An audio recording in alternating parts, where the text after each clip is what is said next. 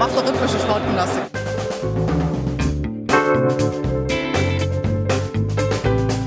Themen rausarbeiten, neugierig sein, ähm, dieses journalistische Brainstorming, wenn man unterschiedliche Haltungen zu gewissen Themen hat, das richtig bis an die Grenzen zu bringen. Ich lebe das zumindest mit und denke da nicht mehr viel, sondern bin einfach da und bin in jeder Sekunde bereit zu reden, zu schildern.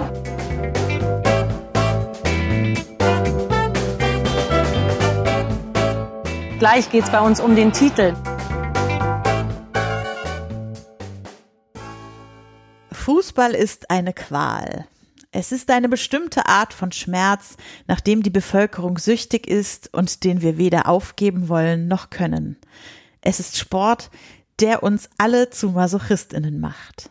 Fußball ist eine quälende Geliebte, die dich in ihren Bann zieht, dir süße Dinge ins Ohr flüstert, dich mit Silberbesteck ködert und dir die seltene Form der fußballerischen Ekstase schmackhaft macht, die aber die meisten nie erleben werden.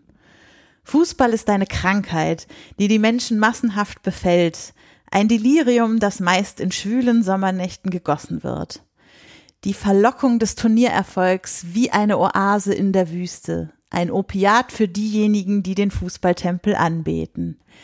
Je weiter unsere Teams kommen, je näher sie dem sagenumwobenen, gelobten Land eines Finales kommen, desto köstlicher wird das Elend am Ende des Weges. Wie Nägel, die auf dem Rücken das nackte Fleisch zerfurchen, wird die Niederlage eine offene Wunde hinterlassen, die rechtzeitig zum Beginn der nächsten Saison und dem erneuten Versprechen von quälender Glückseligkeit langsam vernarbt. Mit diesen Zitaten aus dem, ja, ich würde es fast ein Gedicht nennen, vielleicht ist es auch ein Artikel von Sophie Lawson, der im Original Football A Love Letter to Misery heißt und ähm, ja, was ich so ein bisschen stümperhaft hier übersetzt habe, um heute einzuführen, begrüße ich euch herzlich zur Früff-Episode 22. Ich bin Becky at Genderbeitrag und äh, darf heute hier durch die Episode führen, in der wir uns, das habt ihr vielleicht so ein bisschen schon rausgehört aus den einleitenden Worten, mit Fußball als Leidensweg beschäftigen wollen. Unsere Leitfrage ist so ein bisschen, warum tun wir uns das eigentlich an, wo doch auch so viele negative Emotionen an Fußball hängen? über die wir vielleicht sonst in den anderen Episoden und in anderen Gesprächen, die wir so über Fußball führen, gar nicht so viel Raum haben zu sprechen. Und diesen Raum wollen wir uns heute hier mal nehmen und das Ganze aus unterschiedlichen Perspektiven beleuchten. Aus der Perspektive der Fans, die wir, glaube ich, alle äh, auch aus persönlicher Perspektive mitbringen. Und wir wollen auch ein bisschen versuchen, die Perspektive der SpielerInnen dabei einzunehmen weil das natürlich auch ein negatives Thema in verschiedene Richtungen sein kann, über das wir heute sprechen. Ein paar Inhaltswarnungen vorweg. Wir werden vermutlich die Themen Depressionen und andere psychische Erkrankungen, Körper und Essen Drogen, Alkohol, Medikamente und Spielsucht ansprechen. Und wenn das für euch schwierige Themen sind, dann achtet auf euch und versucht ein bisschen bei den Kapitelmarken mitzulesen, welche Bereiche der Episode ihr vielleicht überspringen wollt lieber. Ich darf das Ganze hier heute moderieren, aber ich bin natürlich nicht alleine da, sondern ich habe drei meiner Mitfrüfflerinnen mitgebracht und freue mich besonders, dass das drei sind, die in unserer Früff-Nachwuchswelle dabei waren und zu unserer Crew dazugestoßen sind. Eine von ihnen habt ihr schon in der letzten Episode gehört und das ist Annika. Hallo Annika, wer bist du und wo findet man dich so?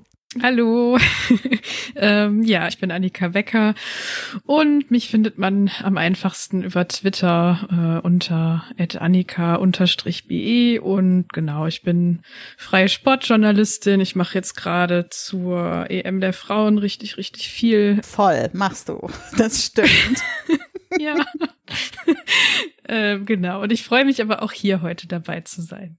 Sehr schön. Ja, und dann äh, zwei neue Stimmen im Friff-Universum, die jetzt noch dabei sind. Eine davon ist Anna. Und Anna, weil wir noch gar nichts von dir gehört haben, erzähl uns doch mal ein bisschen mehr von dir. Wer bist du? Was machst du so? Wo findet man dich? Ja, hallo auch von meiner Seite. Ich bin Anna und ich bin unter dem Twitter-Handle @frau_nmz zu finden. Ich bin Fan des FC Schalke 04 seit schon immer eigentlich. Bin auch schon Mitglied seit meiner Geburt. Und ich bin auch in dieser Podcast-Welt noch relativ neu, muss ich ehrlich sagen. Aber ich hoffe, da kommt noch ganz viel. Ich war aber auch schon einmal bei der Halbfeldflanke dabei. Das ist ein Schalke-Podcast, nicht wahr? Jawohl. Genau, das ist ein Schalke-Podcast. und und ähm, ich interessiere mich auch für alle gesellschaftlichen Themen in und um den Fußball herum. Und last but not least in der Runde dabei ist heute auch Jasmin. Jasmin, auch du darfst gerne ein bisschen was über dich erzählen, damit unsere Hörenden dich ein bisschen kennenlernen können. Ja, sehr gerne. Hey, hi, ich bin Jasmin Neitzel. Auf Twitter findet man mich unter dem Ad The Worst RPG. Und ja, beruflich mache ich nichts mit Fußball, aber auch äh, lebenslanger Fan. Bei mir ist es der HSV, dem ich die Treue geschworen habe, äh, beziehungsweise einfach familiär reingewachsen bin, diesem Verein zu folgen. Und äh, ja, entsprechend habe ich im Grunde die Leidensweg-Sachen schon ein bisschen mit in die Wiege gelegt bekommen, äh, weil seit meiner Geburt gab es auch keine Titel.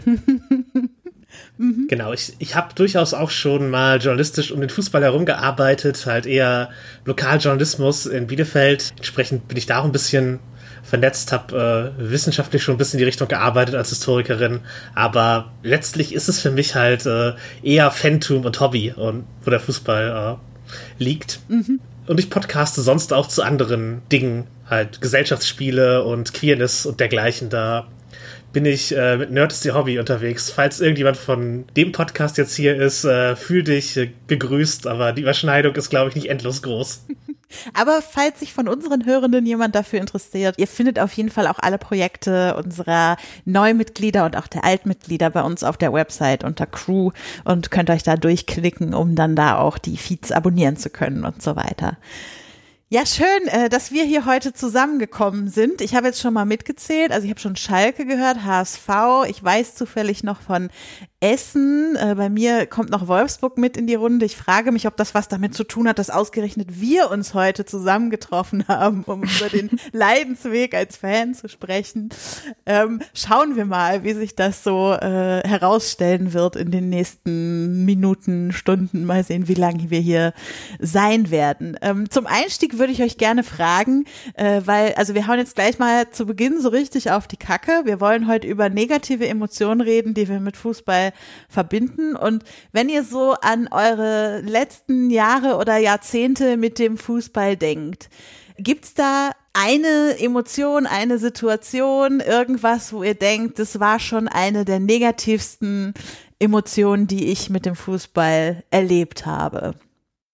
Sicherlich gibt's da mehrere Momente. Also wenn das Highlight schon ein 4-4 unentschieden ist, dass man seinen Lebzeiten so mitgemacht hat, dann gibt es da natürlich einiges an, ähm, an schlechten Emotionen. Also der Abstieg natürlich mhm. des HSV jetzt vor kurzem, der, der hat schon reingehauen. Ähm, ja, aber das war letztlich ein bisschen was, was so zusammen hat äh, wachsen lassen. Aber ich glaube, die Bremer Wochen damals halt, wo einfach ständig gegen Bremen gespielt wurde und äh, halt alles Wichtige verloren. Die gesamte Saison äh, halt ist da gegen den Erzrivalen äh, dahingeschmissen und äh, jetzt im Rückblick auch wissend, das war das letzte Mal, dass man die Chance auf irgendwelche Titel hatte, in, sei es Bundesliga oder international. Das ist natürlich äh, etwas, was schon ein einschneidendes äh, Erlebnis ist als äh, für mich als Fan, würde ich sagen. Mhm. Also auf jeden Fall Erlebnisse, die mit, ich sag jetzt mal so, mit, mit schlechten Leistungen des eigenen Vereins zu tun haben und vielleicht auch mit enttäuschten Erwartungen, die man so daran hatte. Annika, kannst du auch von sowas berichten? Ja, auf jeden Fall. also ähm, da ist auf der einen Seite auf jeden Fall auch der Schalke-Abstieg. Ähm, das war so bei für mich persönlich halt auch so eine Phase, ähm, wo es mir selber auch nicht so gut ging. Und dann hat es halt irgendwie so doppelt und dreifach reingehauen mit der ganzen Pandemielage. Also man konnte dann ja auch nicht ins Stadion. Ähm, um die Mannschaft da zu unterstützen. Und so im Nachhinein betrachtet habe ich mich, glaube ich, in der ganzen Zeit einfach auch so komplett selbst verarscht. Ich habe letztens durch einen Zufall, weil ich irgendwas gesucht habe, nochmal durch so einen alten ähm, Blogartikel, den ich in der Zeit geschrieben habe, mich so durchgeklickt und dachte nur so, boah, also da war die Hoffnung aber auch ganz stark ein Elternteil der Gedanken. Ja, und also, keine Ahnung, wenn ich mir halt so an mein Umfeld denke, ging es da halt auch einigen Leuten einfach nicht so gut. Und man hat sich dann auch, also gegenseitig natürlich schon immer versucht, so aufzubauen, aber es ist halt auch einfach so viel Mist passiert in der ganzen Zeit. Also, dass da Menschen ähm, die eigenen Spieler angegriffen haben, wofür man sich dann natürlich auch total schämt, selbst wenn man da erstmal nicht so viel mit zu tun hat selbst. Sowas ist halt einfach nicht cool. Mhm. Und ja, auf der anderen Seite ist es halt so, wenn ich jetzt dann an die SGS Essen denke, dann ist da für mich so meine größte Enttäuschung eigentlich was, das ich verpasst habe, also auch durch die Pandemie, weil es ja dieses ähm, Pokalfinale 2020 gab gegen den VfL Wolfsburg, wo man halt nicht weiß, ob der Verein sowas jemals nochmal schaffen kann. Ähm, ja, und man konnte halt nicht hin. Und es war halt dann auch noch eigentlich so ein unfassbar geiles Spiel. Also ich habe im Fernsehen natürlich auch total mit mitgefiebert, aber gleichzeitig habe ich auch die ganze Zeit ähm, schon irgendwie so sehr gelitten, weil ich so dachte, so Mann, also wir sind jetzt vielleicht nicht so viele und vielleicht auch nicht so organisiert und so laut wie die Fans vom VfL Wolfsburg, aber es wären halt sonst Leute da gewesen und vielleicht hätte das dann doch noch einen Unterschied gemacht. Mhm. Und Anna, wie ist es bei dir? Konntest du mitfühlen bei dem, was Annika gerade vom Schalke Abstieg erzählt hat? Oder sind es bei dir noch andere Emotionen, die da negativ im Vordergrund stehen? Ja, also der Abstieg war schon, der war schon, das hat mich sehr getroffen. Und auch alles, alles, was davor passiert ist, vor dem Abstieg und alles, was danach passiert ist, auch dass äh, einfach eigene Fans auf Spieler losgegangen sind, das war schon sehr beschämend und ich wurde da auch oft drauf angesprochen. Das war schon ein Moment, wo ich mir, glaube ich, auch mal gewünscht habe, einfach kein Fan dieses Vereins zu sein mhm. oder Fußballfan zu sein. wenn ich so an den Fußball an sich denke, den großen Fußball sozusagen, fällt mir zum Beispiel auch die Gründung der Super League ein also die, die Gründung der Super League, die dann schnell wieder vorbei war zum Glück. Mhm. Da war ich auch sehr entsetzt. Das hat auch was ganz Negatives in mir ausgelöst. Mhm. Ja, aber bei der Schalke-Sache kann ich mich auf jeden Fall anschließen. Ja, das glaube ich. Also bei mir ist es, also so die, ich glaube tatsächlich so die allernegativsten Empfindungen sind bei mir gar nicht unbedingt enttäuschte Erwartungen, also keine Ahnung, schlechte Champions League Saisons oder sowas, da könnte man jetzt auch sagen, endlich hat man das mal geschafft und äh, dann kommt man da nicht weiter, aber irgendwie das hat sich gar nicht so negativ als Emotion irgendwie bei mir festgesetzt, aber diese schlimmen, schlimmen Relegationswochen, die, also das werde ich einfach nie vergessen. Ähm, obwohl, ne, Wolfsburg ist nicht abgestiegen in keiner der Relegationsjahre. Aber diese Wochen rund um die Relegation, das wünsche ich einfach meinem ärgsten Feind nicht, wirklich. Ich habe ich hab so schlecht geschlafen in der Zeit. Ich konnte überhaupt nicht mehr so richtig mich auf andere Sachen konzentrieren. Und dann sind diese Spiele bei der Relegation ja auch noch immer das reine Grauen. Ja, das sind nie schöne Spiele, die da stattfinden. Und es ist immer nur ein reiner Kampf und zwischen den Fans geht's irgendwie äh, schlimm ab im Stadion, war jetzt bei uns auch noch äh, ne, Wolfsburg-Braunschweig, eine der Relegationsgegnerinnenschaften. Äh, das ist natürlich dann auch nochmal doppelt problematisch. Aber also das ist wirklich der Teil am Fußballfan sein, der mich fertig gemacht hat, wo ich mich wirklich gefragt habe, so dieses, ne, was uns heute hier leiten soll. Warum tue ich mir das eigentlich an? Warum ist es so? Warum muss mich das so mitnehmen, was da gerade passiert? Es ist doch eigentlich nur Fußball. Aber so richtig losgeworden bin ich es trotzdem nicht.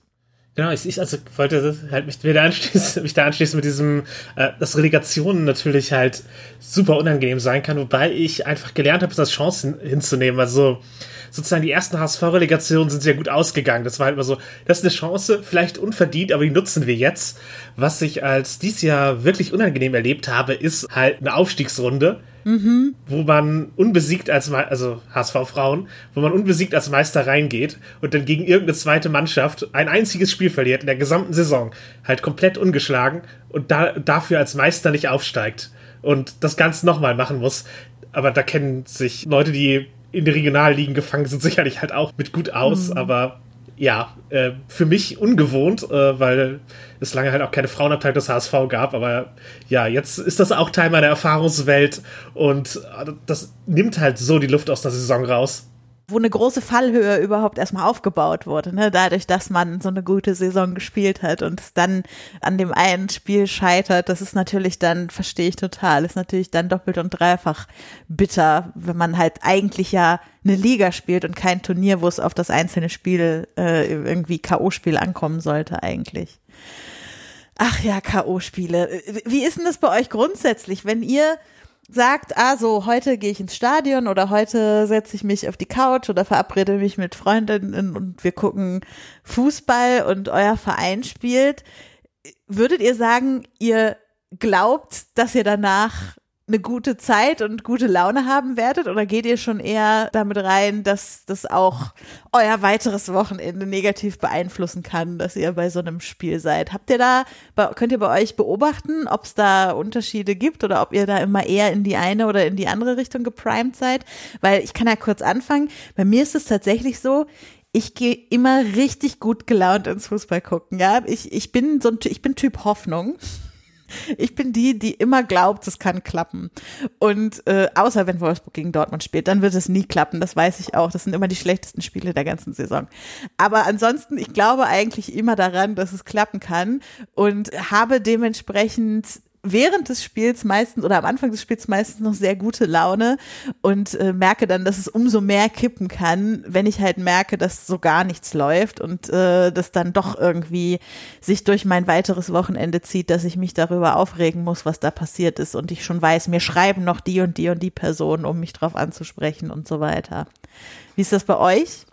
Mm, also ich bin da so ein bisschen anders als du. Ich bin halt eigentlich immer so sehr ruhig. Also ich bin schon noch so ein bisschen skeptisch, glaube ich. Also je näher mir ähm, so ein Verein liegt, desto skeptischer bin ich dann auch, was glaube ich einfach daran liegt, dass ich den halt ähm, ja umso besser kenne und dann halt auch weiß, was da vielleicht so die Schwächen sind und so mhm.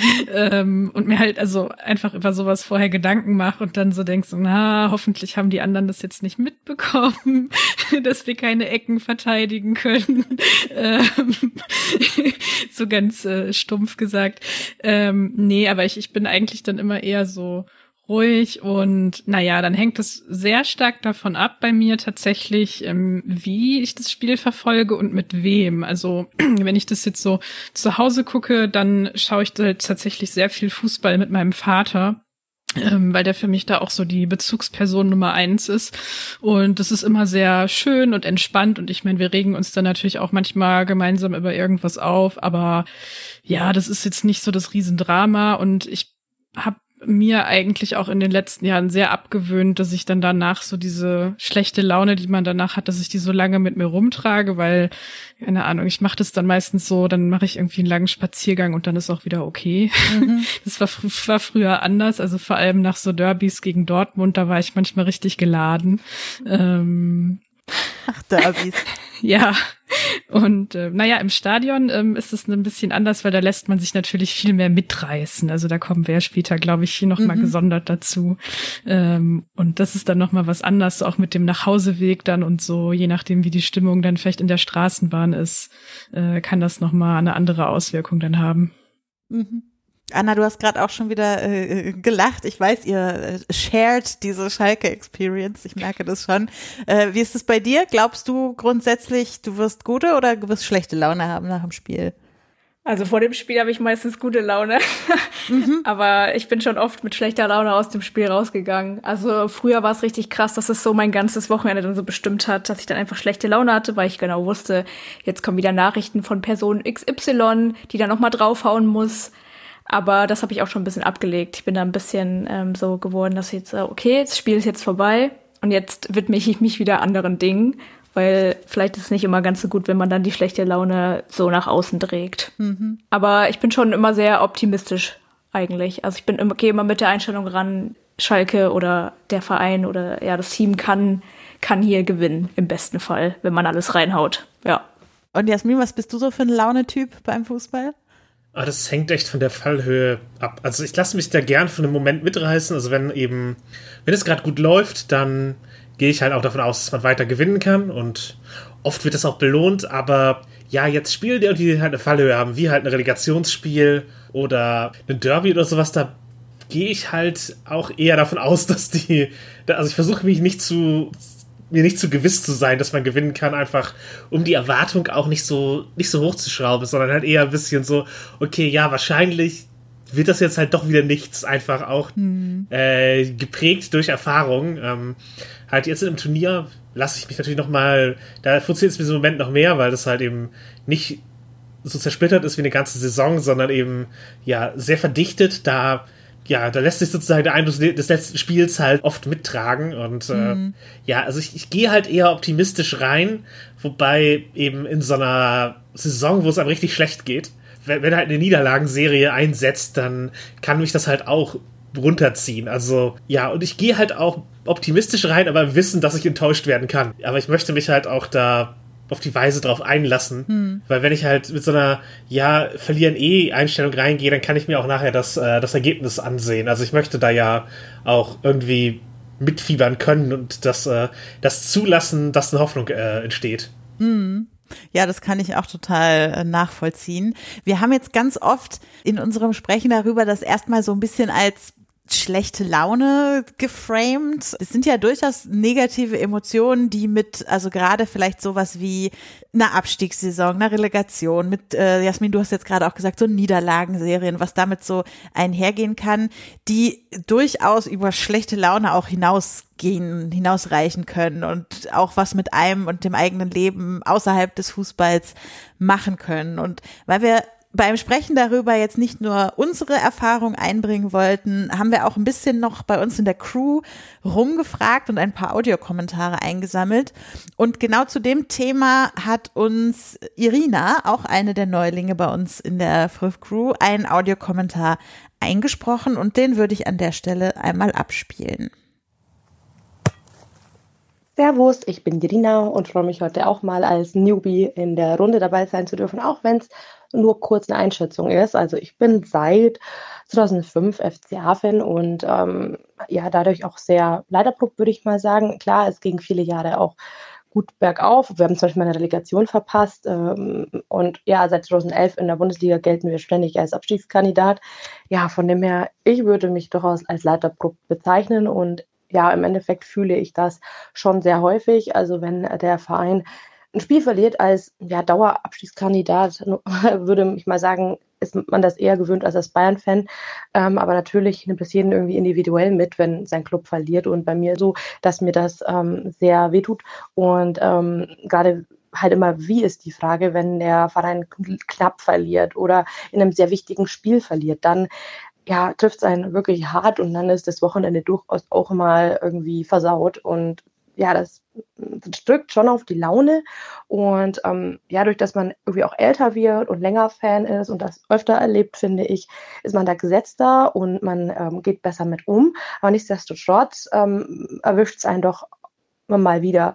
Letzte Saison zum Beispiel bei mir jetzt ähm, durch dieses ganz knapp dem Abstieg entronnen zu sein, ist es schon so, dass ich sage, da war bei mir irgendwann wirklich viel Leid dabei, was dann in Resigniertheit umgeschlagen ist und ich dann einfach gesagt habe, ich muss damit umgehen. Das tut mir nicht gut körperlich, man kriegt einen Blutdruck, Puls und ähm, Trauer, das tut einfach alles nicht so gut. Und dann habe ich es einfach mal so gehandelt, obwohl es nicht meiner Neigung entspricht unbedingt, ähm, einfach zu sagen, mh, hm, okay, die haben verloren, du kommst mit klar, ist okay, das nächste Spiel wird besser. Irgendwie, man hat sich so durchaus seine, seine Mantras und seine Hoffnungen so immer wieder vor Augen geführt, um einfach aus dieser Abwärtsspirale rauszukommen. Und das, ja, mh, hm, würde ich durchaus schon als Leid bezeichnen und ja, dadurch, dass beim FCA derzeit auch so unruhig ist, ähm, auch so unruhig war mit dem Trainer, habt ihr es vielleicht auch mitbekommen und ähm, mit der ganzen öffentlichen Darstellung dass, äh, und den ganzen ähm, Sachen, die auf einen einprasseln, so ihr geltet als Chaos-Club und was ist bei euch los und kein Spieler will zu euch.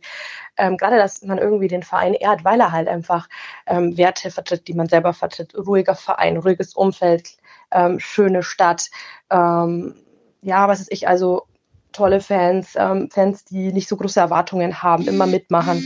Da finde ich schon irgendwie es dann super krass, wenn diese Erwartungen so ähm, enttäuscht werden. Und da hat es mich echt sehr mitgenommen. Also ich habe das irgendwie gar nicht gerafft, dass bei uns es so abgeht und musste erstmal wieder für mich einordnen, ähm, warum das so ist und ob das zu meinen Werten passt. Und ähm, das war auch ähm, ja schon so ein Leidensweg die letzten Wochen, wo ich sage, wie stehe ich jetzt zu dem Verein? Kann ich das noch mit mir vereinbaren? Was ist da passiert? Ja, deswegen, ich würde sagen, ähm, ja, wahrscheinlich ist es wirklich egal, welchem Club man angehört. Man macht irgendwie immer was mit und da ist Leid doch irgendwo vorprogrammiert. Und ja, ich hoffe, dass es jetzt eben beim Verein wieder ein bisschen mehr bergauf geht und ich es einfach auch lerne, besser mit dem Leid umzugehen und ja, man dann ähm, auch sportlich besseren Zeiten gegenübersteht, aber nichtsdestotrotz das ähm, Problem, dass Fußball durchaus auch äh, Leid bescheren kann, das bleibt bestehen. Also ich finde, Irina hat das sehr gut gesagt. So, ich glaube, wenn man Fan ist von einem Verein, der nicht so erfolgsverwöhnt ist, sage ich jetzt mal, wie bestimmte Vereine, ohne jetzt irgendwelche Namen zu nennen, dann ist, hat das auch ein bisschen was mit Leidensfähigkeit einfach zu tun. Ja. Hm.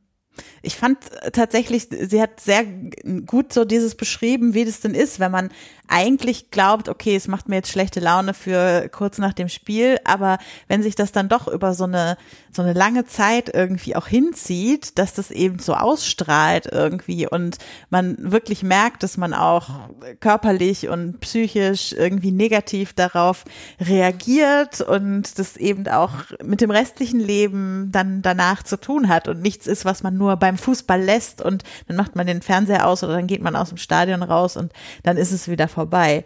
Und gerade diesen Punkt, ähm, ja, wenn man halt irgendwie auch das Gefühl hat, der eigene Verein tut Dinge, die sich nicht mit den eigenen Werten vereinbaren lassen. Das kann ja sowohl der Verein sein, als auch, dass man vielleicht einen Spieler hat. Also bei Wolfsburg kann ich da gut aus letzter und vorletzter Saison von Wout Weghorst äh, berichten, der dann plötzlich so ein bisschen die Stimme der Impfverweigerer unter den Fußball-Bundesligaspielern wurde. Ähm, und so, wenn man halt solche Leute dann in der Mannschaft hat oder wenn vielleicht auch mal von Fangruppen irgendwelche Aktionen kommen, dass es nochmal in die Richtung ein zweiter Punkt ist, wo es irgendwie negativ auf einen ausstrahlen kann und man sich wirklich dann auch noch fragen muss, okay, jetzt habe ich hier eigentlich mein Hobby, mit dem ich aus meinem Alltag entfliehen will. Und es ist eigentlich nur ein Hobby, aber jetzt muss ich plötzlich anfangen, darin auch noch nach meinen, also zu gucken, kann ich das überhaupt noch machen? Vertritt es noch meine Werte? Ich, ich kann diese Zerrissenheit darüber so gut nachvollziehen irgendwie. Ja, kann ich nachvollziehen. Ich habe auch das Erlebnis, dass man eben durch den Kontakt mit anderen Fußballfans nochmal wieder reingezogen werden kann in so eine negative Spirale, wenn man halt gerade irgendwie ein schlechtes Spiel hatte und dann kommen halt Leute und äh, mhm. sozusagen, man klagt sich gegenseitig das Leid und äh, fühlt es dann halt nochmal. Das ist auf jeden Fall ein Ding. Und je nach Verein als HSV-Fan auf jeden Fall erlebt man ja auch viel Gehässigkeit von, äh, von anderen Fans so. Das halt, was ich halt auch immer extrem irgendwie unsympathisch finde. Also ich verwende meine Energie nicht darauf, Leute nach einer Niederlage zu verspotten, aber manche haben da halt da sehr gesteigertes Interesse dran, da irgendwie nachzutreten. Und das äh, erlebt man natürlich dann auch irgendwie auf eine, auf eine negative Weise. Ja, und nochmal negativer wird es dann ja, wenn das nicht nur Fans von anderen Vereinen sind, ähm, wo man das halt irgendwie naja, auch wenn das nicht toll ist, aber halt irgendwie kennt, dass die sich über den eigenen Verein lustig machen oder so. Aber wenn das dann aus den eigenen, also bei den eigenen äh, Fans so ist, dass sich da äh, irgendwelche Gruppierungen nicht grün sind und es dann über Wochen und Monate halt so ausgetragen wird, so mehr oder weniger öffentlich, das ist halt auch sehr, sehr anstrengend. Also das hm. hatten wir bei Schalke ja auch. Ähm, ich weiß auch gar nicht, ob das also jetzt eigentlich mal so richtig beigelegt ist. Ich habe den Eindruck, dass es gerade schon so ist. Ich bin aber auch sehr vielen Leuten entfolgt, um dem halt so aus dem Weg zu gehen, weil mich das so genervt hat. Aber so mein Eindruck war da halt auch immer so, okay, es muss nur irgendjemand ähm, irgendwas Falsches äh, sagen oder schreiben und dann kocht es halt wieder hoch. So ja, mit dieser ganzen Abstiegssituation hat sich das natürlich gegenseitig dann auch immer so hochgeschaukelt. Naja, und das mit den Werten und so, das ähm, kenne ich auf jeden Fall auch. Also das war bei uns halt diese ganze Tönnies-Geschichte ähm, oder jetzt zuletzt halt auch, ähm, also dieses Jahr mit äh, Gazprom, also das, was irgendwie beides natürlich äh, über Jahre ein Thema war. Aber da gab es dann halt so auslösende Situationen, ähm, die dann da aber auch so dazu geführt haben, dass das viele Leute, glaube ich, ähm, über diese dieses unangenehme Gefühl, was man da hatte und diese Wut, die man da vielleicht auch hatte, dann eher in so eine aktivistische Richtung gedrängt hat von, okay, wir müssen jetzt aber als Fans müssen wir jetzt irgendwas machen, äh, damit das nicht so weitergeht. So, also da, damit irgendwas verändert wird, es geht so nicht weiter, um dann halt den Tönnies äh, zu seinem Rücktritt äh, zu drängen und dem Verein halt auch sehr, sehr deutlich zu machen, ähm, bitte tut was dafür, dass wir diesen Hauptsponsor endlich loswerden. Das geht halt so nicht mehr. Und bei letzterem war das dann natürlich auch gut, dass wir da jetzt ähm, Leute im Verein haben, die äh, ja das auch sofort so gesehen haben, die man nicht erst überzeugen musste. Ja, äh, Anna, du hast für uns ja noch mal so ein bisschen das Recherchieren übernommen im Punkto äh, negative Emotionen und Fußball-Fan sein. Mhm. Jetzt mal von unseren persönlichen Erfahrungen sozusagen gelöst. Äh, was kannst du uns denn da berichten? Was gibt's da so für Forschung zu? Also erstmal muss man sagen, dass es noch nicht so viel äh, Forschung dazu gibt. Also es gibt ein paar emotionssoziologische Studien zum Thema Fußballfans, aber es wird halt immer mehr. Vor allem auch, weil Fußball ja so ein besonderes, emotional geladenes Erlebnis ist, was ritualisiert ist meistens. Also das heißt irgendwie, es gibt Sprechchöre, die Aufstellung wird gerufen, es gibt irgendwie Choreos, Fangesänge. Das sind alles Rituale, die in einem Stadion ablaufen. Und es ist im abgegrenzten Raum und die Fans sind meistens auch sehr involviert, also mal mehr, mal weniger irgendwie hüpfen, klatschen, singen. Und dadurch, dass es so viele Leute auf einem, in einem Bereich sind oder in einem abgegrenzten Raum sind, äh, wird das individuelle Emotionserleben als Fan nochmal ganz intensiviert und du nimmst natürlich auch die Emotionen von anderen Fans wahr. Das heißt, habt ihr ja bestimmt auch schon mal erlebt, wenn ihr im Stadion seid und es irgendwie, weiß ich nicht, wird ein Elfmeter gepfiffen und der Spieler oder die Spielerin tritt an und ähm, dann äh, schlagen die Leute die Hände äh, vor die Augen, weil sie nicht hingucken können oder sowas. Da merkt man ja auch, was die anderen um einen herum irgendwie für äh, Emotionen haben, genau. Und Emotionen äh, bestehen ja nicht nur aus mentalen Merkmalen, also dass man was in sich spürt, sondern können sich auch in körperlichen Sachen äußern. Mhm. Und jetzt zum Thema negative Emotionen. Paradebeispiel, dein Verein verliert ein wichtiges Spiel oder ein Spiel oder verliert mehrere Spiele. Äh, es kann natürlich sein Enttäuschung, Frust, Zorn oder irgendwie Antipathie gegen gegnerische Teams, die dann auch sehr ausarten kann. Auch Zorn kann ja sehr ausarten. Äh, und innerhalb von Gruppen verbreiten sich natürlich so Emotionen noch mal ganz, also viel schneller. Und äh, es kann nicht nur der Spielverlauf sein, der irgendwie so Frust oder Enttäuschung oder sowas hervorruft, sondern auch einzelne SpielerInnen oder SchiedsrichterInnen und deren Leistungen, wo dann auch natürlich irgendwelche, weiß ich nicht, Five-Konzerte, Sprechchöre und so ähm, einsetzen. Und ich habe das zum Beispiel auch bei mir gemerkt, ähm, dass sich das körperlich geäußert hat als in der Abstiegssaison von Schalke, dass ich halt schlecht schlafen konnte, schlecht durchschlafen konnte, weil meine Gedanken bei dem Verein waren, dass ich so sehr nervös war jeden Spieltag und äh, angespannt, dass ich irgendwie sehr gereizt auf, auf Kommentare reagiert habe oder es für mich teilweise nur noch das Thema gab, so was passiert hier am nächsten Spieltag und so. Genau. Mhm. Und ich glaube, dass äh, haben wir alle schon mal irgendwie so ein bisschen erlebt. Oder könnt, also könnt ihr dazu auch was sagen zu so körperlichen Merkmalen? Ich habe es ja vorhin schon äh, mal kurz angedeutet. Also äh, bei mir war das also ich habe das tatsächlich vor allem in diesen Relegationswochen erlebt, dass sich das bei mir richtig auch, also Schlaflosigkeit, was du gesagt hast, dass das ein großes Merkmal war, wo ich das mal körperlich gemerkt habe und auch so ein bisschen, dass ich nicht so gut essen konnte in der Zeit. Also dass ich das Gefühl hatte, irgendwie Hungergefühl hatte ich jetzt nicht so viel, weil meine Gedanken irgendwie sehr darum gekreist sind. Also wirklich so, Sachen, die ich jetzt eigentlich in anderen Situationen nicht so mit dem Fußball verbinden würde.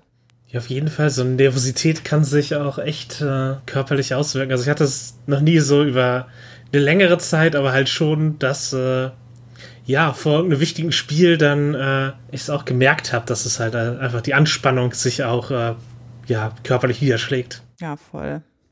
Habt ihr denn das Gefühl, dass es weniger oder mehr wird, also weil du jetzt gesagt hast, Anna, es äh, hat immer auch damit zu tun, dass man Emotionen ja auch teilt in so einem Stadion, dass man irgendwie mit Leuten einen Raum teilt.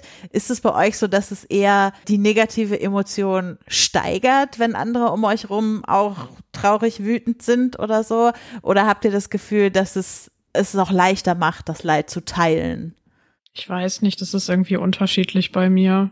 Also ich hatte schon so Momente, ähm, wo ich so dachte, so, okay, ich ähm, bin jetzt hier irgendwie schon sehr mitgerissen so und ähm, bin da gerade so, wenn ich so gerade so in der in der Kurve bin, ähm, dass dass man da halt so sehr mitgerissen ist und dann auch bei irgendwelchen Aktionen mitmacht oder sowas. Ich hatte das aber auch schon umgekehrt, dass ich halt gemerkt habe, okay, irgendwie sind gerade alle um mich herum total angefasst, ähm, entweder traurig oder vielleicht auch verärgert wegen irgendwas und ich selber aber nicht. Also ich konnte dann verstehen, warum das bei den anderen so war, aber ich habe mich so distanziert gefühlt. Und es ist dann halt auch ein sehr seltsames Gefühl, weil man dann so denkt, so, okay, ich, ich stehe jetzt hier irgendwie ähm, oder sitze jetzt hier irgendwie in dieser Masse von Menschen und irgendwas passt hier gerade nicht so ganz zusammen. Aber ich glaube, das ist auch ganz normal, dass man, dass das äh, so unterschiedlich ist. Ja, ich würde auch sagen, dass das unterschiedlich ist bei mir, aber ich, es, es macht es mir schon leichter, dass da noch, äh, weiß ich nicht, 60.000 andere Leute sind, die äh, wahrscheinlich oft die gleichen Emotionen wie ich spüren. So, und ich bin, ja, ich bin auch ein Mensch, der sich, glaube ich, auch manchmal so schneller von den Emotionen von anderen Leuten so mit bisschen mitreißen lässt. Also es macht es auf jeden Fall leichter, dass ich weiß, hier sind noch andere Leute, die fühlen genauso wie ich. Mhm. Ich glaube, also bei mir ist es halt so, dass ich über Resignation äh, schwer wegkomme. Ich glaube allgemein, so wenn Dynamik ist, dass das Stadion oder die, die Fangemeinde resigniert, dann kann man alleine halt oft nicht den Optimismus halten. Ich würde halt auch wieder aus dieser Saison äh, das Relegationsspiel beim das HSV das zweite ähm, anfügen. Da ist es halt so, dass äh, die Fans ja deutlich geknickt waren, resigniert. Also man hat gemerkt, dass eben nach äh, ja so vielen Jahren, wo es nicht geklappt hat, die Hoffnung halt auch echt nicht mehr da war und das halt schon der, der erste Rückschlag gereicht hat, um die Stimmung zu kippen, nachdem praktisch im Hinspiel eigentlich äh, das Stadion sehr äh, auf der Seite des HSV war, die Unterstützung sehr stark, dann halt eine negative Entwicklung gereicht, um da praktisch die, die Luft rauszulassen aus dem aus, aus ja, auch, ich glaube auch aus der Gewohnheit, dass es jetzt, dass halt äh, was Negatives jetzt äh, passieren wird, was sich auch bewahrheitet hat, aber das kann natürlich auch selbstverstärkend werden. Jetzt ohne zu sagen, dass die Unterstützung der Fans jetzt wirklich letztlich komplett äh, der entscheidende Punkt ist, aber es spielt natürlich eine, eine Rolle dabei. Und als einzelne Person kann man dann weder bei Twitter noch im Stadion noch alleine vom Fernseher halt die resignierte Stimmung wieder rumreißen, sondern entweder ist man da alleine optimistisch, aber kommt sich halt ein bisschen seltsam vor, das, äh, das noch zum Ausdruck zu bringen, oder ja, man wird dann halt doch mit runtergezogen. Boah, das finde ich voll den guten Punkt gerade. Also, dass man quasi, wenn man wirklich die gleiche Emotion hat wie so der Großteil der Leute um einen rum, dass es dann durchaus tröstend sein kann. Aber wenn man eigentlich eine andere Emotion fühlt, dass es dann umso schwerer ist, wenn alle um einen rum irgendwie das Ganze gerade anders empfinden und das auch verbalisieren, sage ich mal. Ja, voll gut. Äh, zu diesem Thema hat uns auch Tammy ein Audiokommentar mitgebracht, also zum Thema, ja, ist es jetzt geteiltes Leid, ist halbes Leid oder steigert man sich irgendwie gegenseitig im Leid? Und den würde ich an der Stelle auch nochmal als Erfahrungsbericht mit abspielen. Also ich erinnere mich noch an dieses Gefühl, ich stehe da im Stadion und spüre so diese ultra, ultra Traurigkeit und dann im gleichen Moment spüre ich aber auch, dass ich richtig stolz bin, dass es der SC Freiburg einfach ins DFB-Pokalfinale geschafft hat. Und ich weiß nicht, dieses Gefühl, was man dann fühlt, ist eigentlich so unbeschreiblich.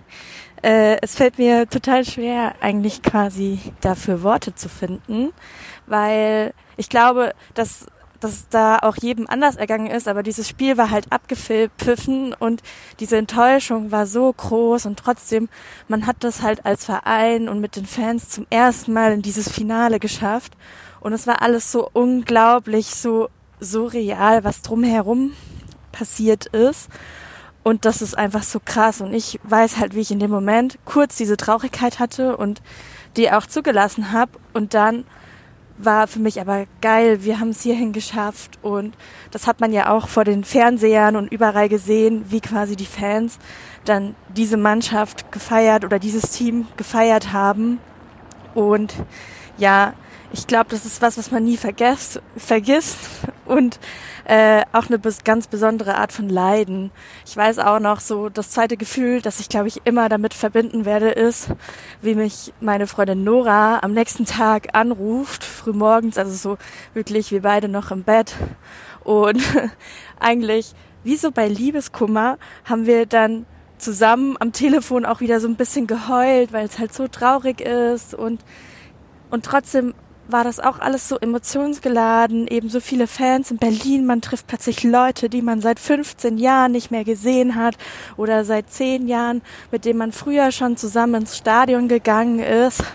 Und Berlin ist einfach plötzlich Freiburg. Und es ist ein Leiden, aber ja, vor allem ein Leiden, wenn man davor in der ersten Halbzeit das Gefühl hat, man kann das wirklich schaffen. Ja, Liebe Grüße auch an dieser Stelle an den Spotcast, die in 150 Sprachnachrichten nochmal das finale Revue passieren lassen von den Fans. Ich glaube, da findet sich auch die ein oder andere Leidensgeschichte und deshalb eine Empfehlung an dieser Stelle. Bis dann. Ja, ich fand den Liebeskummervergleich ganz spannend, muss ich sagen. Also dieses äh, dann zusammen hinterher irgendwie äh, im, im Bett liegen und weinen und äh, sich anrufen und sich irgendwie gegenseitig äh, stärken wollen. Also jetzt äh, im, im Liebeskummer-Vergleich wäre die Person am anderen Ende wahrscheinlich nicht die Person, von der man sich getrennt hat oder so, sondern irgendwie eine gute Freundin, die einen da mit durchführt oder so. Aber finde ich schon, dafür, dass wahrscheinlich Leute, die sich mit Fußball gar nicht so beschäftigen, äh, jetzt sagen würden, das ist doch nur Fußball, ist es schon sehr groß, das mit sowas wie Liebeskummer zu vergleichen. Finde ich echt, das fühle ich aber auch. Ja, was ich da mitgenommen habe, ist, dass äh, dieses Finale offensichtlich für Freiburger in ein viel positiveres Erlebnis war als für alle anderen. Jetzt von den drei existierenden RB-Fans mal abgesehen, weil ich habe halt von dem Finale halt letztlich nur ohnmächtige Wut übrig gehabt. Also, wenn der HSV-Finale gewesen wäre, hätte ich halt auch dieses so, yay, als Zweitligist endlich ins Finale geschafft. So, das wäre, das wäre was gewesen. Aber so ist es halt nur, man sieht da Leute äh, halt ihren Red Bull in den Pokal gießen, äh, in gewollter Provokation und äh, ärgert sich halt einfach, dass äh, der Fußball ist, wie er ist in diesem Moment und äh, die GegnerInnen konnten da offensichtlich ja äh, auch was Positives ähm, von mitnehmen. Mhm. Ja, das war auch ein ganz merkwürdiges Spiel. Also da, ich war da in dem Spiel natürlich auch für Freiburg und da hatte ich danach definitiv auch keine gute Laune. Deswegen kann ich das, ich, ich, ich kann, ich kann mir das sehr gut vorstellen, was sie da beschrieben hat. Ja, also äh, wenn dann zu Trauer sozusagen auch noch Wut und sowas dazukommt, dann äh, kann sich das ja vielleicht auch noch mehr steigern. Ja, und vor allem, wenn man sich irgendwie vorher Hoffnung gemacht hat. Ne? Sie hat ja auch gesagt, in der ersten Halbzeit dachte man noch, es könnte klappen, es sieht eigentlich ganz gut aus. Und dann ähm, äh, war die Fallhöhe umso, umso höher. Ja, wenn man es ein bisschen ketzerisch sagen wollen würde, könnten, könnte man ja sagen, im Endeffekt hat man vielleicht als Fan von einem Team oft mehr negative als positive Erlebnisse so und trotzdem äh, machen wir das alle irgendwie und hoffen darauf, dass am Ende der emotionale Return bei den, äh, bei, wenn dann doch mal eine Meisterschaft oder eine Europa League Qualifikation oder ein Aufstieg oder sowas kommt, dass dann der emotionale Return so hoch ist, dass der all das Negative wieder aufwiegt, was wir in der Zwischenzeit erlebt haben. Klappt das? Also würdet ihr sagen, das Positive kann sowas dann auch wieder ablösen? Ver ver vergesst ihr solche Sachen dann?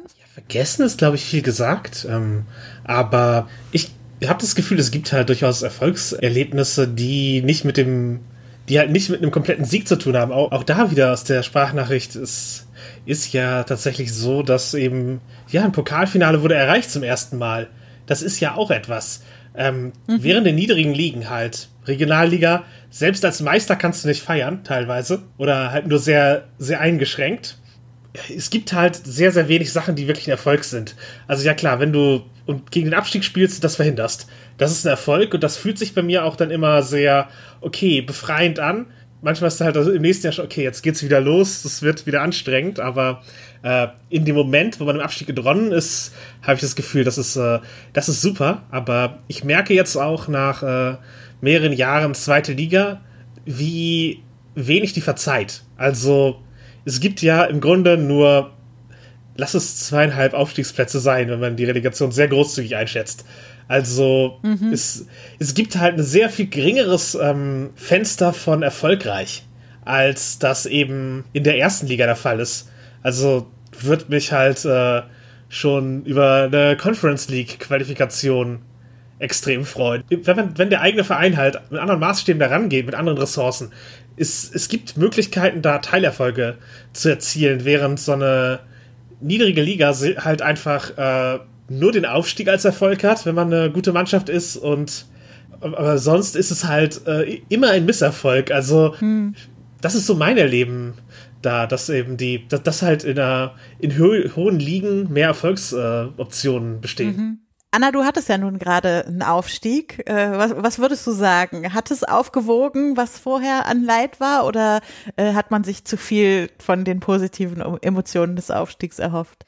Es hat ein bisschen das besser gemacht, was vor und direkt nach dem Abstieg passiert ist, würde ich sagen. Aber ich, ich, hoffe, ich kann irgendwann mal zurückblicken auf meine Zeit mit Schalke und irgendwie sagen, das Positive war mehr da als das Negative. Ähm, trotzdem bin ich so, dass ich da jetzt immer sehr äh, pff, mit so einer gewissen Skepsis an die neue Saison zum Beispiel gehe. Mhm. Aber ich sehe das auch so wie Jasmin, dass in der ersten Liga die Chancen da was Positives zu erreichen größer sind als in der zweiten Liga. So kann ich jetzt nach einem Jahr zweite Liga auch, ähm, glaube ich, ein bisschen beurteilen so. Und ich glaube halt, wenn Schalke nächste Saison den Klassenerhalt schafft, dann ist das, wird es ein sehr positives Gefühl in mir auslösen. Ich merke gerade, dass ich da vielleicht auch noch mal ein bisschen selbstkritisch äh, äh, drauf gucken muss, weil wenn ich mir jetzt so überlege, okay, ähm, Fußballfans erleben ganz schön viel Mist auch so mit ihren mit ihren Vereinen, ganz schön viel Negatives und eigentlich finde ich man muss sowas Menschen nicht zumuten. Also natürlich können Menschen wie wir uns das selber aussuchen irgendwie, äh, uns so einen Verein zu suchen und mit dem durch die guten und die schlechten Zeiten zu gehen ähm, und sowas zu sagen wie, ja, die wahren Fans müssen mit ihrem Team auch durch die tiefsten Täler gehen oder sowas. Aber im Endeffekt würde ich halt außerhalb des Fußballs immer Menschen dazu raten, irgendwie da auch äh, Self-Care zu betreiben und Dinge zu tun, die ihnen gut tun und keine Ahnung. Und wenn ich jetzt sage, ein bisschen selbstkritisch darauf gucken, ich bin schon jemand, die recht äh, kritisch auf so schön Wetterfans in ihrem Umfeld geguckt hat bisher, wo man so das Gefühl hat, die haben sich jetzt äh, einen Verein nur deshalb ausgesucht, weil sie mit dem vor allem eine sehr hohe Wahrscheinlichkeit haben, viele positive Erlebnisse in der nächsten Zeit zu haben. Ähm, eigentlich ist es schon auch voll okay, finde ich, wenn Leute gerne positive Sachen mit ihrem Verein erleben wollen. Ja, ich frage mich halt, kann man sich das aussuchen? Also, ich glaube halt nämlich nicht. Also. das auch, ja. Mm, das glaube ich auch nicht. Äh, ist, der HSV hat mich jetzt halt emotional eingefangen, natürlich auch, weil ich von Kindheit an darauf geprimed war. Aber das ist halt eine, eine Art, ein Level von Gefühl, das sich halt auch schwer wieder auflösen lässt. Also wenn ich jetzt entscheide, okay, nee, ich möchte kein Fan mehr sein, äh, dann, dann müsste man sich ja halt, müsste ich mich aktiv sozusagen davon distanzieren und äh, entlieben und den halt die Liga, in der der HSV stattfindet, aktiv nicht mehr verfolgen, weil ich halt so darauf äh, mich selber trainiert habe, auch da interessiert zu sein. Die emotionale Bindung ist ja da. Also man nimmt, man findet sie halt irgendwie und dann verfolgt man dem. Das kann halt auch in Turnieren sehr schnell passieren, dass man irgendwie ein Turnier sieht und dann, okay, diese Mannschaft ist mir irgendwie sympathisch. Dann fiebert man mit und plötzlich hängt man da halt emotional drin. Also das, ich glaube, das ist halt sehr, also Teamsport und allgemein so Zuschauersport funktioniert ja dadurch, dass man als Zuschauer in einen Bezug herstellt für sich und Emotionen reinlegt, weil ja, sonst ist es vielleicht taktisch interessant, aber letztlich lebt der gesamte Sport oder die Begeisterung davon, ja, sich da emotional äh, dran zu binden. Und ich finde das sehr schwer, das äh, bewusst zu kontrollieren und auch bewusst wieder aufzulösen. Also klar, wenn man sich einen Verein aussuchen kann, dann sind das natürlich ganz andere Kriterien, aber auch der ausgesuchte Verein. Wenn man da dann dran hängt, plötzlich, dann, dann ist man eben auch emotional drin gefangen und es ist nicht mehr so, ist nicht so leicht, plötzlich zu entscheiden, ja, nee, ich, ich gehe halt nicht mehr hin. Also selbst Leute, die das entscheiden, für die ist das, glaube ich, äh, ein Schritt, der leichter gesagt als getan ist. Ja. Ich glaube, dass bei Fans von Vereinen, die halt äh, die meiste Zeit sehr, sehr erfolgreich sind, ähm, dass da einfach die, die Maßstäbe für, die, für das, was wir dann an, äh, an irgendwelchen emotionalen Ausschlägen haben, dass die da einfach anders sind. Also ähm, ich würde denen deswegen halt auch überhaupt nicht absprechen wollen, dass sie da emotional auch genauso tief drin sind. Nur wirkt es dann halt, ähm, je nachdem, welche Vereine man selber toll findet, aus der Perspektive halt manchmal total schief. Also mhm. Also wenn mein eigener Verein, egal ob das jetzt ähm, Essen ist äh, oder Schalke, ähm, wenn die dann halt gegen den Abstieg kämpfen und mir dann halt irgendwie äh, ein Bayern-Fan sagt, so, wir haben aber nur unentschieden gespielt, dann ja, sorry, aber dann, dann ist das aus meiner Perspektive halt so vollkommen egal. Aber aus deren Perspektive geht's halt vielleicht so darum, naja, schaffen wir das, die Meisterschaft zu gewinnen oder weiß ich nicht, schaffen wir das irgendwie, den zweiten Platz zu halten, ähm, damit wir Champions League spielen können oder so bei den Frauen zum Beispiel. Und ähm, das ist dann für die natürlich schon auch eine große Sache. Und naja, das ist dann halt wirklich immer so eine Frage, mit welcher Erwartungshaltung, ähm, da sind wir dann wieder bei dem Thema, man da so rangeht. Ich habe noch mal einen anderen Aspekt mitgebracht, beziehungsweise Mara hat ihn uns mitgebracht mit ihrem Audiokommentar, ähm, wo es auch um negative Emotionen und Fußball geht natürlich. Und äh, zwar, wie das eigentlich ist, wenn man gute Freunde oder in ihrem Fall sogar einen Partner hat und äh, man unterschiedliche Vereine liebt und die, das positive Ergebnis des einen Vereins den Stoß in den Abgrund des anderen Vereins bedeuten kann. Ähm, das hören wir uns auch mal an. Ich glaube, es gibt ja bei jedem Verein so die klassischen äh, Momente, wo jeder genau weiß, okay, oh Gott, oh Gott, oh Gott, das war ein ganz fürchterlicher Tag. Und ähm, natürlich gibt es die auch bei Mainz 05 und natürlich äh, fallen mir da als erstes die beiden nacheinander verpassten Aufstiege ein, bevor dann der Aufstieg tatsächlich gelungen ist, der erstmalige in die erste Liga.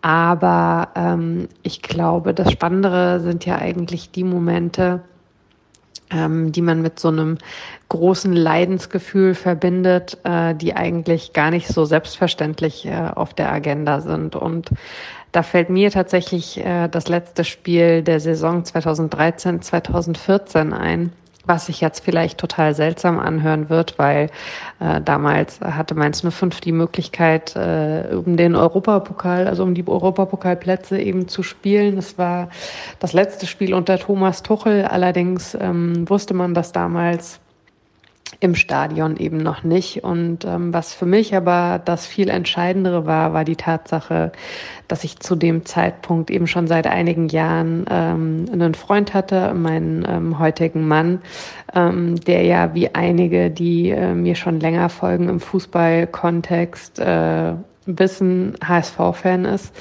Und äh, für den HSV ging es eben am Ende dieser Saison darum, den Relegationsplatz am letzten Spieltag nicht noch zu verlieren.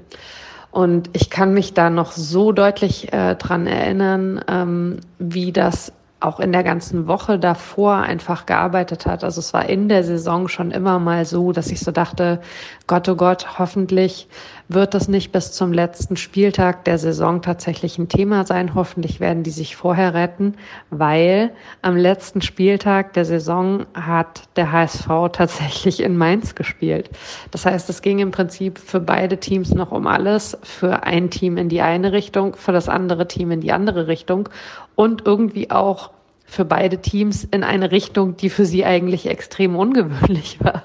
Also ich weiß noch, als wir uns äh, ursprünglich mal kennengelernt hatten, haben wir irgendwie so gedacht, wir werden uns tabellarisch nie äh, in die Quere kommen, weil der HSV halt irgendwo da oben unterwegs ist und Mainz 05 irgendwo ähm, um den Klassenerhalt kämpft und das war alles so total bizarr und dazu kommt auch noch, ähm, dass äh, so das Highlight eben immer war, dass wir Spiele zusammen im Stadion geschaut haben, wenn wir gegeneinander gespielt haben und das hat auch total gut funktioniert. Ähm, also natürlich äh, war man dann frustriert äh, bei einer Niederlage, aber ähm, wenn ein bisschen Zeit vergangen ist, konnte man sich dann eben auch für die andere Person freuen und bei diesem letzten Spieltag der Saison 13-14 konnten wir das Spiel nicht zusammenschauen, weil er arbeitsmäßig länger unterwegs war und es also keine Möglichkeit gab. Und diese Entfernung und dieses, das dann noch nicht mal zusammen durchmachen zu können und am Ende dazustehen und ich bin an einem Ort und er ist an einem anderen Ort und ähm, man weiß irgendwie gar nicht, äh, wie, wie führt man das jetzt zusammen und wie geht man damit um.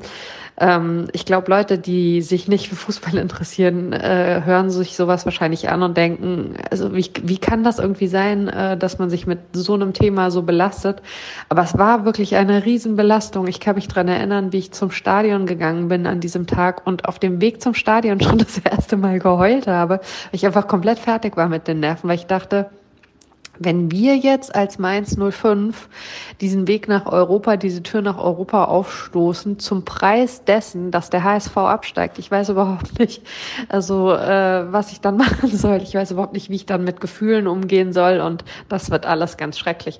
Und dann war es auch noch so, dass ich eben in der Halbzeit von einem Kollegen aus einer Redaktion eine Nachricht bekommen habe, der meinte, ähm, nach dem Spiel wird bekannt gegeben, dass Thomas Tuchel äh, aufhört, der möchte nicht mehr. Und es gab ähm, ja im Prinzip also äh, den einen oder anderen äh, so Rumor, aber äh, es war trotzdem dann so komplett aus dem Nichts irgendwie gefühlt und man stand irgendwie so im Stadion und dachte, wieso das denn jetzt auch noch und was ist denn das für ein verrückter Tag? Und ja, ich meine, ähm, das Schöne ist also für den Moment ähm, am Ende äh, hat Mainz 05 ähm, die Tür weit aufgestoßen äh, für das Abenteuer Europa, die, wie wir ja alle wissen, ihnen dann aber auch sehr schnell wieder gegen die Nase geknallt ist. Ähm, der HSV hat den Relegationsplatz äh, nicht durch eigene Künste an diesem Tag, aber dennoch äh, inne und dann auch tatsächlich die Relegation damals ja noch geschafft. Thomas Tuchel war tatsächlich weg. Ähm, und das ging dann alles wieder seinen Gang und das ging alles wieder weiter. Ähm, aber ja, also bis heute, wenn ich das Wort äh, Fußball und Leid oder Fußball und äh, so eine Form von Anspannungskummer, den Menschen außerhalb des Fußballs vermutlich nicht nachvollziehen können, höre, muss ich immer an dieses Spiel denken und an diesen Tag und an das, was der emotional mit mir gemacht hat. Und ähm, das brauche ich nicht nochmal. Vielleicht äh, steigt der HSV diese Saison ja endlich endlich wieder auf und ähm, dann äh, können mein Mann und ich auch wieder äh, gemeinsame Spiele genießen und sicherlich auch wieder den einen oder anderen Leidensmoment irgendwie durchleben. Aber ähm, das würde mich doch sehr freuen. ja, liebe Grüße, hier war die Mara, Edward Piratin und ich wünsche euch noch weiter ganz viel Spaß mit der Sendung. Ciao. Oh Gott, ey, das ist so krass. Ich kann es so nachfühlen, irgendwie, wie das sein muss in dem Moment. Ja. Oh, ich habe es jetzt zum zweiten Mal gehört und mein Herz schlägt immer noch beim Zuhören. Das ist echt. Bei mir ist es nur, äh, also ich komme aus einer HSV-Familie und bin quasi die Querschlägerin, weil ich der Wolfsburg-Fan wurde. Und ähm, da gab es ja auch das ein oder andere entscheidende Spiel darum, wer von beiden nun in die Relegation gibt in der letzten Zeit. Und äh, da habe ich ähnliche Gefühle, würde ich sagen, aber nicht äh, so ausformuliert wie bei Mara, weil wo es ja dann wirklich noch um äh, wer, wer, also ne, der eine kann was richtig Positives schaffen, der andere würde aber gleichzeitig was richtig Negatives erleben. Ey, was für ein, was für ein Widerspruch im Kopf. Ja, ich habe auch schon halt Derbys mit guten Freunden gesehen, die halt, die es mit anderen Vereinen halten. Und das ist, ist halt auch so ein, ja, ich freue mich gerade, aber die ärgern sich da oder die sind halt äh, am Boden zerstört. Es geht für beide um was. Das ist, äh, ist halt auch so eine Schere. Ja, dass das Menschen, die, die einem lieb sind, nicht äh, immer dieselben Vereine, ja, es nicht mit denselben Vereinen halten. Und ich habe auch äh, schon einen guten Freund, der äh, extremer Bayern-Fan ist, äh, halt komplett äh, zerbrechen sehen beim Finale der Home. Also, wo sie tragisch verloren haben und das war für den halt wirklich ein, ein einschneidender Moment. Also ich glaube, am Anfang wäre das das, was er erzählt hätte, als die, die negative Erfahrung im Fußball, weil eben so ein, man hat es sich so gewünscht und es klappt nicht, also auch für die. Aber ich glaube, bei so erfolgsverwöhnten Vereinen ist das mit der Poli mit politischen Aspekt hatten, glaube ich, nochmal viel, viel stärker irgendwie im Sinne von, ja, man ärgert sich halt über Katar. Also ich, ich glaube, niemand hat es leicht. Das stimmt. Und trotzdem machen wir es alle. Ach ja. Nee, aber ich finde, es, es zeigt sich immer deutlicher. Es strahlt halt auch aus auf das Leben außerhalb des Fußballfanseins, diese ganzen negativen Emotionen, die damit einhergehen können. Und ähm, da würde ich gerne nochmal auf quasi die Frage nach Vereinbarkeit von es ist immer so blöd, wenn man es trennt, so mein Fußballleben und der Rest von meinem Leben so ungefähr. Aber die Vereinbarkeit von beidem ist, glaube ich, je nach Lebenssituation ähm, durchaus oft mal schwierig. Und äh, gerade wenn man dann ähm, ja, entweder vielleicht bei an eine Dauerkarte bei Heimspielen denkt oder aber auch an Menschen, die gerne Auswärtsfahrten machen wollen, dann sind es sozusagen nochmal doppelt so viele Wochenenden, die irgendwie äh, damit draufgehen. Es sind äh, finanzielle Strapazen, die damit einhergehen, dass man, ähm, dass man diese Auswärtsreisen unternimmt, dass man sich so eine Dauerkarte kauft, dass man im Stadion vielleicht noch was konsumiert an Essen oder so. Körperliche Strapazen, ich weiß nicht, äh, wenn man, also wer schon mal in äh, englischen Wochen auf Auswärtsfahrten war, ist es einfach äh, nicht äh, angenehm, dass der Körper so wenig Entspannungsphasen noch dazwischen hat und so weiter ja, äh, ist, glaube ich, auch ein Punkt, über den wir reden müssen, wenn wir über ähm, negative Emotionen und Fußball reden, weil im Endeffekt ist der Fußball das, was nie flexibel ist. Das sind die Termine, die stehen und das ganze restliche Leben muss sich an diesen Kalender anpassen. Das kann natürlich je nach äh, Lebenssituation schwierige Situationen hervorrufen. Mhm, also ich bin äh, lange Jahre auch so wegen meiner finanziellen Situation und weil ich halt auch nicht immer in der Nähe gewohnt habe, ähm, nicht so Stadiongängerin gewesen. Deswegen habe ich da tatsächlich nicht so wirklich Geschichten zu, aber so zu dem Zeitaspekt und mit der Vereinbarkeit, also das ist ja auch, also da geht's ja auch um Freundschaften oder oder Partnerinnenschaften. Ähm, da erinnere ich mich halt so, als ich noch an der Uni war, ähm, hatte ich immer den Eindruck, dass da nicht so viele andere Leute sich überhaupt für Fußball interessiert haben. Und ja, wenn, dann waren das halt jetzt nicht unbedingt welche, die halt auch meine Vereine toll fanden oder so. Und dann war das halt ganz oft so, eine, so die Frage, okay, ähm, wenn man irgendwas zusammen unternehmen will, wenn man sich treffen möchte oder so, dann war halt immer so ganz klar so, na ja, lass es doch am Wochenende machen. da haben doch alle Zeit. Und dann so, na ja, eigentlich, mh, hm, eigentlich wollte ich da aber äh, das und das gucken oder so. Ähm, und das war dann halt schon manchmal auch so eine Frage, die, glaube ich, dann so Leute, die nicht aus Fußballkontexten kommen, nicht immer sofort verstehen, wie, wie wichtig das dann manchmal sein kann oder wie wichtig zu, also manche Spiele sein können, ähm, vielleicht nicht unbedingt jeder Spieltag. Und dann war das halt immer sowas, wo ich geguckt habe, okay, was ist jetzt ähm, in dem konkreten Fall wichtiger? Ähm, treffe ich mich jetzt lieber mit meiner Freundin ähm, und wir machen irgendwie eine Fahrradtour oder will ich das Spiel gucken und sitze halt dann aber wahrscheinlich alleine rum dabei. Und dann kommen da natürlich auch immer noch so Sachen rein wie Nebenjobs, äh, wann finden die statt, ähm, auch meistens am Wochenende, wenn man studiert. Ähm, und das äh, ist dann halt sowas, was mich dann auch eine Zeit lang halt ähm, vom Fußball tatsächlich auch irgendwie weggetrieben hat, also weil ich es einfach nicht organisiert bekommen habe oder andere Dinge halt wichtiger waren. Wir haben da auch wieder noch eine Stimme aus unserer Crew mitgebracht, nämlich von Jasmina, bei der es auch um Vereinbarkeit und Stress und Auswirkungen auf das Leben außerhalb des Fußballs geht und den spiele ich einmal ab. Hallo ihr Lieben, hier ist die Jasmina. Auf Twitter und auf Instagram bin ich die Frau Mima. Und ja, warum tun wir uns das eigentlich an? Das habe ich mir schon sehr oft gefragt. Fußball ist für mich, äh, seitdem ich klein bin, ein großes Hobby. Es ist Flucht vom Alltag. Ähm, es ist Ausleben Emotionen. Es ist manchmal ein Fest und ja, ich liebe einfach Fußball. Es lenkt mich ab. Gerade jetzt zur Corona-Zeit hat mir der Fußball doch oft geholfen, nicht äh, an die sch schlimme Zeit in der Klinik nachzudenken, mal zu flüchten. aber nichtsdestotrotz ähm, ist es manchmal auch eine Last. Und zwar, ich bin gelernte Altenpflegerin und ich habe 18 Jahre in der Pflege gearbeitet. Und ähm, ja, ich hatte sehr viele weibliche Kolleginnen und damals halt alle irgendwie schon verheiratet und Kinder und ich halt nicht. Und das war immer so ein Struggle, weil man muss ja am Wochenende arbeiten oder man möchte vielleicht mal mit auf eine, unter der Woche auf eine Auswärtsfahrt, also einfach diesen Dienst zu planen und zu organisieren und teilweise kurzfristig, das war echt manchmal schwer machbar. Und wenn man dann viel Spätdienste übernehmen muss, dann kann man, hat man viele Spiele verpasst. Ähm, ja, aber man hat schon versucht, es mir so weit wie es möglich war, ähm, den Plan einzurichten. Aber weil ich auch gerne auswärts fahre, ähm, habe ich dann das meistens so gemacht, dass an Heimspieltagen ich Frühdienst hatte. Und das war manchmal echt so nach ein paar Jahren dachte man sich, okay, warum tue ich mir das eigentlich an?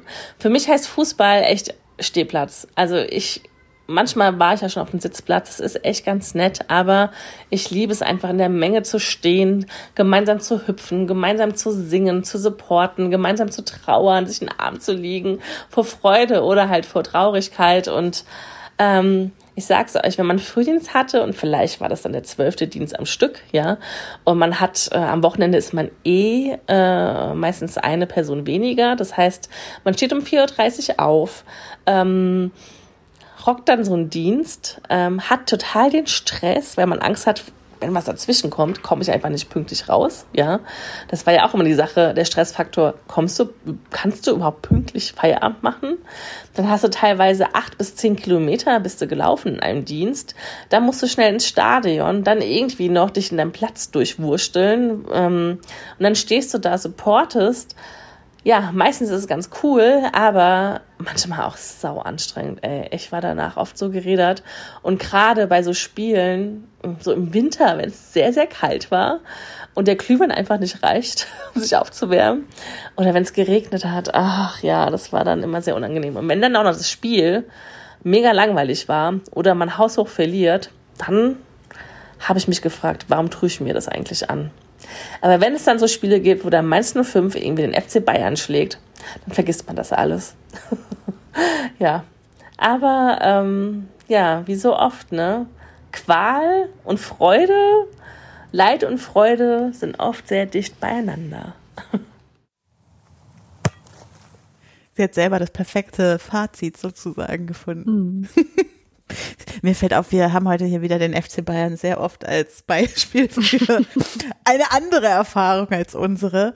Äh, liebe Bayern-Fans, ich hoffe, das ist in Ordnung. Das ist, glaube ich, auch einfach ein, vielleicht auch ein negatives Gefühl, wenn man in einer, in einer Liga spielt, wo der größte Erfolg eigentlich verstellt ist. Ich persönlich übrigens äh, bin, habe entschieden, Fußballspiele halt, äh, wo ich Zuschauerin bin, nicht mehr so zu priorisieren, dass ich da halt andere Ereignisse für ja komplett vernachlässige. Also ich kündige dann bei manchen manchmal schon an, so ich komme gern vorbei, aber ich werde hier irgendwie den Ticker äh, im Auge behalten. Und Leute wundern sich dann manchmal, wenn ich irgendwie emotional werde aus äh, scheinbar ähm, keinem Anlass, weil ich ihm aufs Handy geguckt habe und das da gesehen habe. Aber ja, ich letztlich es gibt so viele Spiele in der Saison, ich muss nicht, also ich habe für mich selber nicht den Anspruch, alle live zu sehen auf Kosten anderer Dinge, die ich, äh, die ich tun könnte. Ich kann die im Zweifel, also wenn ich wirklich 90 Minuten sehen muss, kann ich das im Zweifel auch nachschauen und äh, mir das aufzeichnen lassen. Aber sonst, äh, ja, ich, ich, eigentlich fahre ich ganz gut damit, äh, im Zweifel äh, dem Treffen mit Menschen die Priorität zu geben. Also ich bin halt keine so große Stadiongängerin. Ähm, und deswegen ist es, wäre es halt hauptsächlich, ich sehe es mir an und äh, fachsimpel drüber. Oder ich gehe halt äh, hin und mache irgendwas anderes mit Leuten und äh, oft ist mir das andere dann irgendwie ja auch, äh, auch lieber. Mhm. Ja, und es hat sicher auch viel mit dieser Vereinbarkeit zu tun, ne? Also das, ähm, das ist bei mir, also dadurch, dass ich auch nicht also ich wohne jetzt nicht super weit weg von Wolfsburg, aber es ist jetzt nicht so, dass ich äh, um die Ecke bin und äh, mir eine Dauerkarte hole, weil ich eh immer ins Stadion gehen könnte, sondern die Anfahrt ist immer etwas, was man mit einplanen muss sozusagen. Ähm, und dadurch äh, ist es jetzt auch bei mir so geworden, dass ich gar nicht mehr so oft im Stadion bin, wie ich das vielleicht gerne wollte. Und ich tatsächlich ärgere ich mich da auch oft ziemlich oft über mich selber und denke mir, so, weil andere fahren viel weitere Strecken zum Fußball, du könntest das doch auch mal wieder machen. Aber äh, ja, manchmal muss man eben auch irgendwie priorisieren zwischen verschiedenen Dingen in seinem Leben. Ja, sehe ich auch so. Für mich sind Stadionbesuche immer was richtig Besonderes. Also ich liebe Stadionbesuche. Ist immer so am Spieltag ist immer so bei mir auch sehr ritualisiert. Ich trinke dann aus meiner aus meiner Schalke-Tasse und also als Glücksbringer sozusagen. Und früher habe ich ja noch viel weiter weg gewohnt von Gelsenkirchen als jetzt. Okay, Hannover ist auch nicht um die Ecke von Gelsenkirchen, aber schon ein bisschen näher dran als meine Heimatstadt. Und ich wäre gern öfter im Stadion, aber ist halt finanziell manchmal einfach nicht machbar. Mhm. Und ich bin schon in einer sehr, ähm, glaube ich, privilegierten Situation, dadurch, dass ich noch studiere und man da ja ein bisschen, was die Zeit angeht, flexibel ist. Also ich könnte jetzt auch, wenn englische Woche ist, mal zu einem Auswärtsspiel äh, in der Woche fahren, auf jeden Fall. Aber bei mir ist halt auch die Sache, dass ich kein Auto fahren kann und dementsprechend immer mit dem Zug anreise. Und das ist auch äh, schon anstrengend, weil dann fällt auch mein Zug aus oder kommt zu spät. Ja, Genau. Mhm. Also das spielt da bei mir auf jeden Fall auch mit rein. Aber ich würde niemals irgendwie wichtige Treffen oder Geburtstage für Spiele irgendwie verschieben oder absagen. Dass dann ich manchmal aufs Handy gucke, um, um ähm, den Ticker zu verfolgen, das wissen meine Freundinnen eigentlich auch. Wir haben noch ein kleines Seitenthema von, von diesem ich nenne es jetzt mal Stress durch Fußball, Vereinbarkeit mit Fußball äh, Thema, was wir hier besprechen. Ähm, das hat Jule mitgebracht. Annika, dir wird es wahrscheinlich auch nicht fern sein, was sie gleich erzählt, mhm. nämlich äh, Fußball als organisatorischer Leidensweg. Ähm, hört mal rein. Ja, hallo, hier ist die Jule at Bioschokolade auf Twitter und Instagram. Ich äh, wollte auch ein bisschen was zu Thema Leidensweg sagen und Fußball. Und zwar, ähm, klar hat man jetzt gar nicht so sehr um schlechte Spiele oder ähm, äh, irgendwie schlechte Mannschaftsleistung. Klar, ich meine, jetzt finde das VfL Wolfsburg, da hat man selten, äh, also bei den Frauen zumindest selten, was wo man meckern kann. Und ja gut, bei Eintracht Braunschweig ist immer traurig, da was willst du machen? Ähm, sondern es geht eigentlich mehr so darum, insbesondere im Frauenfußball, dass es dann doch oft so ist, dass man ähm, da viele Hürden äh, auch als Fan gefühlt ein bisschen überbrücken muss, dass, dass die Informationen manchmal sehr spärlich sind, ähm, was und wo und wie ähm, stattfindet, dass man äh, gucken muss, wo kann man Spiele sehen, werden dort übertragen. Also dieses Jahr ist es ja jetzt besser durch die vollständige Übertragung beim Magenta Sport bei der Bundesliga, aber es war lange Zeit anders. Dann konnte man halt nicht äh, Spiele sehen, die man gerne gucken wollte ähm, und musste dann halt nehmen, was, was da war und ähm, dass man die Spiele der, der Frauenfußballnationalmannschaft um 16 Uhr statt irgendwie äh, zu einer angemessenen Zeit gucken muss und dann irgendwie 15 Uhr Feierabend machen muss, damit man das sehen kann. Also solche Sachen, die es einem irgendwie sind immer so ein bisschen schwer machen und ich weiß auch von, ähm, ich habe auch das Gefühl, das ist auch mit einer der vielen Gründe, warum viele Frauenfußballseiten wie Women's Soccer äh, ähm, zum Beispiel ähm, zugemacht haben, haben, dass dann das Gefühl haben, es geht da einfach nicht voran, die Informationen kommen nicht vernünftig, man hat gar kein richtiges Interesse an vernünftiger Informations- und Pressearbeit. Ähm, und ja, dass es ähm, schwierig ist, da überhaupt an Infos zu kommen. Und das kann ich gut verstehen. Ich bin natürlich trotzdem Fan äh, und werde es äh, hoffentlich auch noch lange bleiben. Ich gucke mir die Spiele an und dann gucke ich sie halt im Stream an, irgendwie auf sportschau.de oder wo auch immer es da gezeigt wird. Aber es ist schon so ein bisschen äh, frustrierend, muss man einfach sagen. Ähm, und das ist immer etwas, was mich äh, was mich oft begleitet, dass man einfach denkt, ach, das müsste jetzt nicht so sein, wie es ist, sondern ähm, es wäre schöner, wenn ich das anders ähm, haben könnte. Ansonsten hat man natürlich jetzt auch die diese Gefühle, ne, wenn die Wolfsburg Horn wieder in der Champions League ausscheiden an irgendjemanden. Ähm, das schon, aber eigentlich dieses Frustgefühl, ne, warum, ne, das ist, warum gucke ich jetzt irgendwie äh, vorher immer, wo läuft das Spiel, wo kann ich es angucken, das habe ich tatsächlich bei Frauenfußball halt aus diesen Gründen, weil ähm, ist besser geworden, wie gesagt, aber es ist äh, schwierig und es könnte noch ein bisschen besser sein. Ja, das war's von mir. Tschüss. Ja, Annika, ich hatte dich schon vorher quasi äh, mit in die Verantwortung genommen, auf das Thema zu reagieren, weil äh, das ist doch, glaube ich, was, was du Ja. auch gut nachfühlen konntest, oder? Ja, ja, auf jeden Fall ähm, kenne ich alles. Ähm, also, wie sie ja auch sagt, es ist jetzt besser geworden, aber das war halt wirklich auch die ganze Zeit ja so, dass man sehr, ähm, also wenn man sein Fan-Sein ausleben möchte, dass man halt eigentlich sehr aufs Stadion-Erlebnis ange äh, sorry, angewiesen ist. Und ja, wenn man dann nicht, also nicht in der Nähe ist zum Beispiel, ähm, wenn da die Entfernungen groß sind, dann geht es halt auch nicht. Ja, und dann ähm, so diese ganze Informationslage, äh, das ist teilweise ja sogar immer noch ein bisschen schwierig. Also ich denke da gerade so an die ersten Runden vom DFB-Pokal. Äh, das ist halt auch immer ähm, sehr schwierig, daraus zu finden, okay, wo auf von den ganzen kleinen Miniplätzen spielen sie denn jetzt genau und wer eigentlich wann genau. Und dann sind da ja die, die Anstoßzeiten auch oft sehr, sehr früh. Also dass man dann, wenn man, äh, wenn der eigene Verein äh, eine, ein Auswärtsspiel hat, dass man eigentlich nicht unbedingt die Gelegenheit hat, am gleichen Tag noch anzureisen. Also wenn man ein Auto hat, geht das wahrscheinlich eben leichter. Das habe ich jetzt halt auch nicht. Und so kommt dann halt immer so eins zum anderen. Und so ein zusätzliches Problem, was ich jetzt halt noch habe, ist so, dass dann sich natürlich auch häufig die Männerbundesliga und die Bundesliga der Frauen zumindest teilweise überschneiden. Ähm, das heißt, es kommt relativ häufig vor, dass ich halt entweder das eine oder das andere nicht so verfolgen kann, wie ich Mhm. will. Oder ich weiß dann halt, okay, ich bin dann, ähm, ich bin dann bei der SGS Essen im Stadion und äh, guck mir da halt ein Spiel an und wenn ich nach Hause komme, dann ist von dem anderen Spiel aber die erste Halbzeit schon vorbei oder so.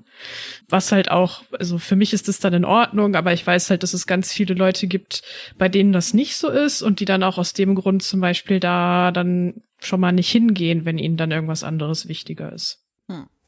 Gut, wir äh, machen jetzt noch ein Thema so ein bisschen als Blog, weil ich äh, habe ja am Anfang angekündigt, damit ihr die Möglichkeit habt, diesen diesen Blog sozusagen zu überspringen, haben wir das bis jetzt ausgeklammert. Ähm, und zwar wollen wir jetzt noch über das Thema Alkohol, Alkoholkonsum und äh, Sucht im Zusammenhang mit Fußballfan sein reden. Also ich gebe euch jetzt drei Sekunden, damit ihr zur nächsten Kapitelmarke springen könnt. Und genau, zu dem Thema hat Annika für uns ein bisschen recherchiert, was es da so für Zusammenhänge gibt zwischen Alkohol, Alkoholsucht und Fußballfan sein. Und ja, Annika, magst du uns ein bisschen erzählen, was dir so untergekommen ist bei der Recherche? Ja, gerne. Also ich habe hauptsächlich gesucht nach ähm, Fußball und Suchtverhalten allgemein und dann merkt man halt schnell, dass ähm, in den letzten Jahren vor allem auch noch ein anderes Thema dazu gekommen sind. Das ist so Glücksspiel und Sportwetten. Deswegen habe ich dazu auch noch was, aber also Mhm. es gibt da auch Sachen, die sich halt irgendwie überschneiden von den Problematiken, die es da gibt, aber trotzdem ist es dann natürlich noch mal was anderes so. Ähm, und das, was man so als Überschrift für beides darüber setzen kann, ist aber eigentlich ähm, Normalisierung und Allgegenwärtigkeit, weil also beim Alkohol kennt man das ja ganz besonders. Das ist einfach in der Gesellschaft sehr, sehr normalisiert, dass Alkohol getrunken wird, dass damit gefeiert wird, dass es einfach sehr verbreitet ist, ähm, das zu tun. Und ähm, ja, dass man eigentlich wenn man das nicht möchte, also wenn man etwas nicht alkoholisches trinken möchte, während andere sich ein Bier aufmachen, dass man sich dann eigentlich schon immer erklären muss. Also dann kommen halt so die typischen Sprüche, ah, du musst noch Auto fahren oder bist du schwanger oder was auch immer. Ähm, diese ganzen tollen Sachen. Und man kennt dann so aus der ja aus der Stadionkultur, die ja auch inzwischen viel ähm, so in den sozialen Medien ausgelebt wird, egal ob das jetzt Instagram ist oder Twitter, dass dann Leute Selfies natürlich von sich posten mit ihren Freundinnen zusammen aus dem Stadion, aus der Kurve und ja, das sind dann ganz oft halt auch diese Bilder dass alle ein Bier in der Hand haben. Da sind dann ganz oft auch sehr junge Menschen ähm, dabei oder auf diesen Bildern zu sehen. Und ja, deswegen sieht es dann alles sehr lustig und cool aus. Und in der Situation ist es das dann für die meisten wahrscheinlich auch. Aber das Problem ist eben, ähm, dass daraus über die Gewöhnung und ja auch über so eine gewisse Ritualisierung leider sehr schnell sich mehr entwickeln kann. Mhm. Ja, also wie verbreitet das ist, problematisches Alkoholverhalten, ähm, sieht man halt auch daran, ähm, also an den Zahlen einfach. Also Deutschland ähm, gilt halt eins der Hochkonsumländer auf der ganzen Welt. Ähm, ich habe jetzt nur Zahlen von 2018 gefunden. Ähm, aber da hieß es halt, dass ähm, 12,6 der deutschen Gesamtbevölkerung, das wären so rund 6,7 Millionen Menschen, ein, ähm, also in gesundheitlich riskanter Form Alkohol konsumieren. Und von diesen 6,7 Millionen Menschen gelten 1,6 Millionen als ähm, süchtig oder abhängig. Mhm. Genau. Dann kommen wir dann jetzt halt so mehr auf die Fußballebene ähm, von den äh, ja Bildern im Stadion. So von Fanseite hatte ich ja schon erzählt, aber es ist natürlich auch so, dass jeder Verein einen entsprechenden Sponsor hat, also einen Getränkesponsor oder halt auch tatsächlich direkt einen Biersponsor. Es gibt dann also die Banden, die Werbespots, Anzeigen im Vereinsmagazin, irgendwelche Durchsagen und was auch immer.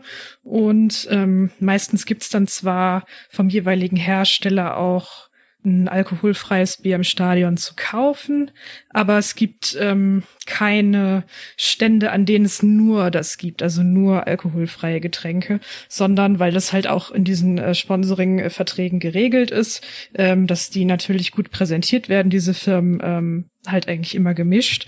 Das heißt, man kann dem nicht aus dem Weg gehen, wenn man das möchte.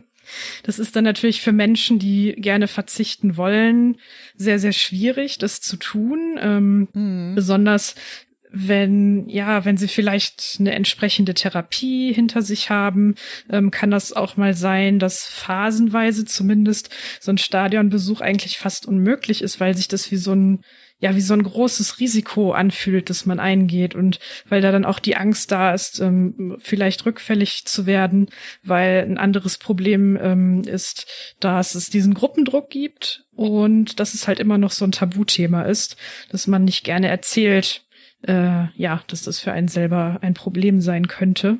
Genau, deswegen ist es jetzt auch so, dass in diesem Jahr ähm, die Bundesärztekammer äh, wegen der Gesamtlage in Deutschland bei diesem Thema ähm, ein generelles Werbe- und Sponsoringverbot für Alkohol gefordert hat. Ah, spannend. Ja, äh, das war, glaube ich, im Mai. Und natürlich ähm, waren da auch noch andere Forderungen dabei, also dass es mehr Geld für Therapie und Prävention geben soll zum Beispiel. Ähm, aber so ein Sponsoringverbot, wenn man jetzt an den Fußball denkt, wäre das natürlich für die Vereine schon eine Riesensache. Also das äh, wird denen, wenn die das, wenn man das jetzt aus finanzieller Sicht betrachtet, erstmal wahrscheinlich viel kaputt machen. Ähm, und deswegen da ein kleiner Themensprung. Also es gibt ja durchaus auch Menschen, die sich dafür einsetzen. Ähm, also ich habe zum Beispiel rausgefunden, dass es ähm, bei St. Pauli die weißbraunen KaffeetrinkerInnen gibt. Mhm. Äh, ein sehr schöner Fanclub-Name, ähm, die sich halt dafür einsetzen ähm, als anti-alkoholischer Fanclub, dass es ähm, ja also sogenannte trockene Stadion-Kioske gibt. Und meines Wissens wurde das abgelehnt. Ähm, aber der Fanclub hat jetzt in diesem Jahr im April das allererste Mal das geschafft, über Spenden genug Geld reinzubekommen, um so einen inoffiziellen Verkaufsstand am Stadion zu haben. Das fand ich sehr, sehr cool. Voll. Und man fragt sich ein bisschen, also das ist jetzt nicht die Maßnahme, die es den Verein total schwer machen würde, weiter Getränke zu verkaufen, aber vielleicht einfach an einigen Orten im Stadion äh, Verkaufsstationen ohne Alkohol zu machen. Ähm, also damit könnte man es schon mal einigen Fans leichter machen, ins Stadion zu kommen und eben nicht mit dieser, mit diesem für sie negativ behafteten Thema konfrontiert zu werden. Also eigentlich ist das was, was ihr sehr leicht machen könntet, liebe Vereine. Aber es ist ja auch halt extrem romantisiert, wie halt Alkoholkonsum auch äh, von Spielenden. Ähm, also jetzt letzte Saison halt wie halt halt Hinteregger bei der Eintracht mit einer Bierkiste in die Richtig. halt in den Fanblock wandert oder die Schalke-Kabine, die im Grunde eine Bierlache ist im, Mhm. nach der Feier. Solche Bilder werden dann halt gezeigt und, äh, und abgefeiert. Und genauso ist, ich sag mal, Amateursport äh, auch praktisch synonym mit Alkoholkonsum. Also, keine Ahnung, mal irgendwie Amateurfußball bei Elf Freunde oder irgendeinem anderen Magazin, das so eine Romantisierung im Herzen hat, suchen und äh, ich kann euch versprechen, in jedem Text kommt mehrmals Bier vor. Mhm.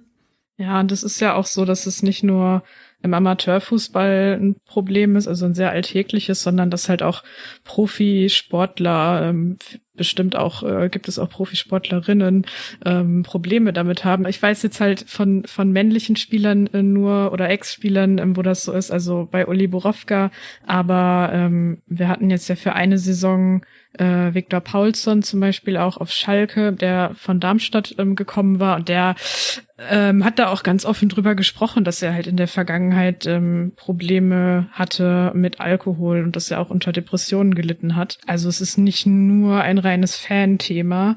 Natürlich sind da dann die Zugänge oder die Auslöser jeweils dann nochmal andere.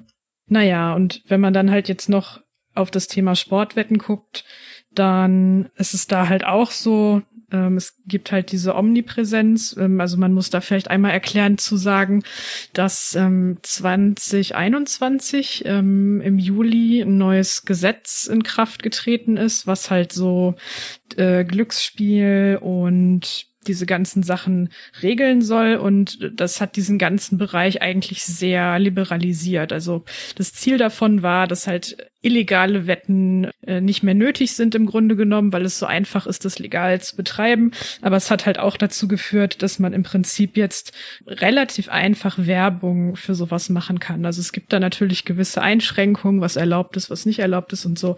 Aber es ist halt liberaler als vorher. Und ich meine, wenn man Fußball im Fernsehen verfolgt, dann, also da ist ja fast jeder Werbespot ist ja irgendwie für Sportwetten. Und fast jeder Verein hat inzwischen auch einen eigenen, also einen eigenen Sportwettenpartner. Und das ist halt auch tatsächlich ein steigendes Problem. Da hat sich unter anderem halt auch unsere Kurve ähm, e.V. mit auseinandergesetzt. Die haben Anfang des Jahres ähm, deswegen halt auch eine Forderung aufgestellt, dass ja, also dass es da ähm, härtere Regelungen für geben muss, weil das halt so ein Gefahren, also auch ein Suchtgefahrenpotenzial hat und halt eins des Menschen ja richtig ja die Existenz entziehen kann im Grunde genommen. Ähm, also da vielleicht auch ein paar Zahlen. Da schätzt man, dass deutschlandweit so ungefähr 500.000 Menschen so richtig spielsüchtig sind. Und ähm, es gibt eine Hochrechnung aus dem Jahr 2016, die besagt, dass damals schon jeder fünfte Euro von Einnahmen aus dem Bereich ähm, Sport und Pferdewetten von süchtigen Spielenden kommt. Ähm, und man geht halt davon aus, dass durch die Marktentwicklung, weil das halt alles immer größer wird, inzwischen noch viel mehr ähm, ist da hat man halt auch wieder dieses Problem von Omnipräsenz. Man sieht es halt, ähm, es wird irgendwie als cool dargestellt. Also es wird halt vor allem auch versucht, natürlich keine Minderjährigen, aber schon irgendwie junge Leute anzuziehen, habe ich immer so den Eindruck, wenn ich diese Werbespots sehe. Das ist halt ähm, alles sehr, sehr problematisch. Und ähm, ist halt sowas, wo man den Eindruck hat, okay, irgendwie müsste man es eigentlich strenger reglementieren, aber jetzt ist es gerade halt viel mehr geöffnet worden. Und in anderen Ländern gibt es halt schon so erste Schritte in die andere Richtung. Also ich habe mitbekommen, durch einen Zufall nur, dass in England in der Premier League ähm, die Vereine gerade etwas unter Druck stehen von Seiten mhm. der Politik ähm, in die Richtung, dass es auch vielleicht ein generelles ähm, Werbeverbot für äh, Sportwetten geben könnte. Und deswegen ähm, sind die gerade dabei zu gucken, okay, können wir uns irgendwie selbst dazu verpflichten, dass zumindest nicht mehr als Trikotsponsor zu haben, weil sonst wird es nachher ganz verboten und dann ähm, gehen uns unsere ganzen Einnahmen weg. So, also es ist so ein bisschen so eine Umgehungsstrategie, aber es wäre ja schon mal ein erster Schritt in die richtige Richtung. Das fand ich ganz interessant. Ja, ist doch super interessant, dass da so irgendwie verschiedene, ich nenne es mal suchtnahe oder Suchtthemen im Umfeld von Fußball mit ähnlichen Mechanismen irgendwie von den Vereinen, vom DFB oder von den Verbänden im Allgemeinen irgendwie bearbeitet oder auch nicht beachtet werden. Ja, auch in, ich sag mal, Fußball-Computerspiel-Sachen ist das ein Riesenthema.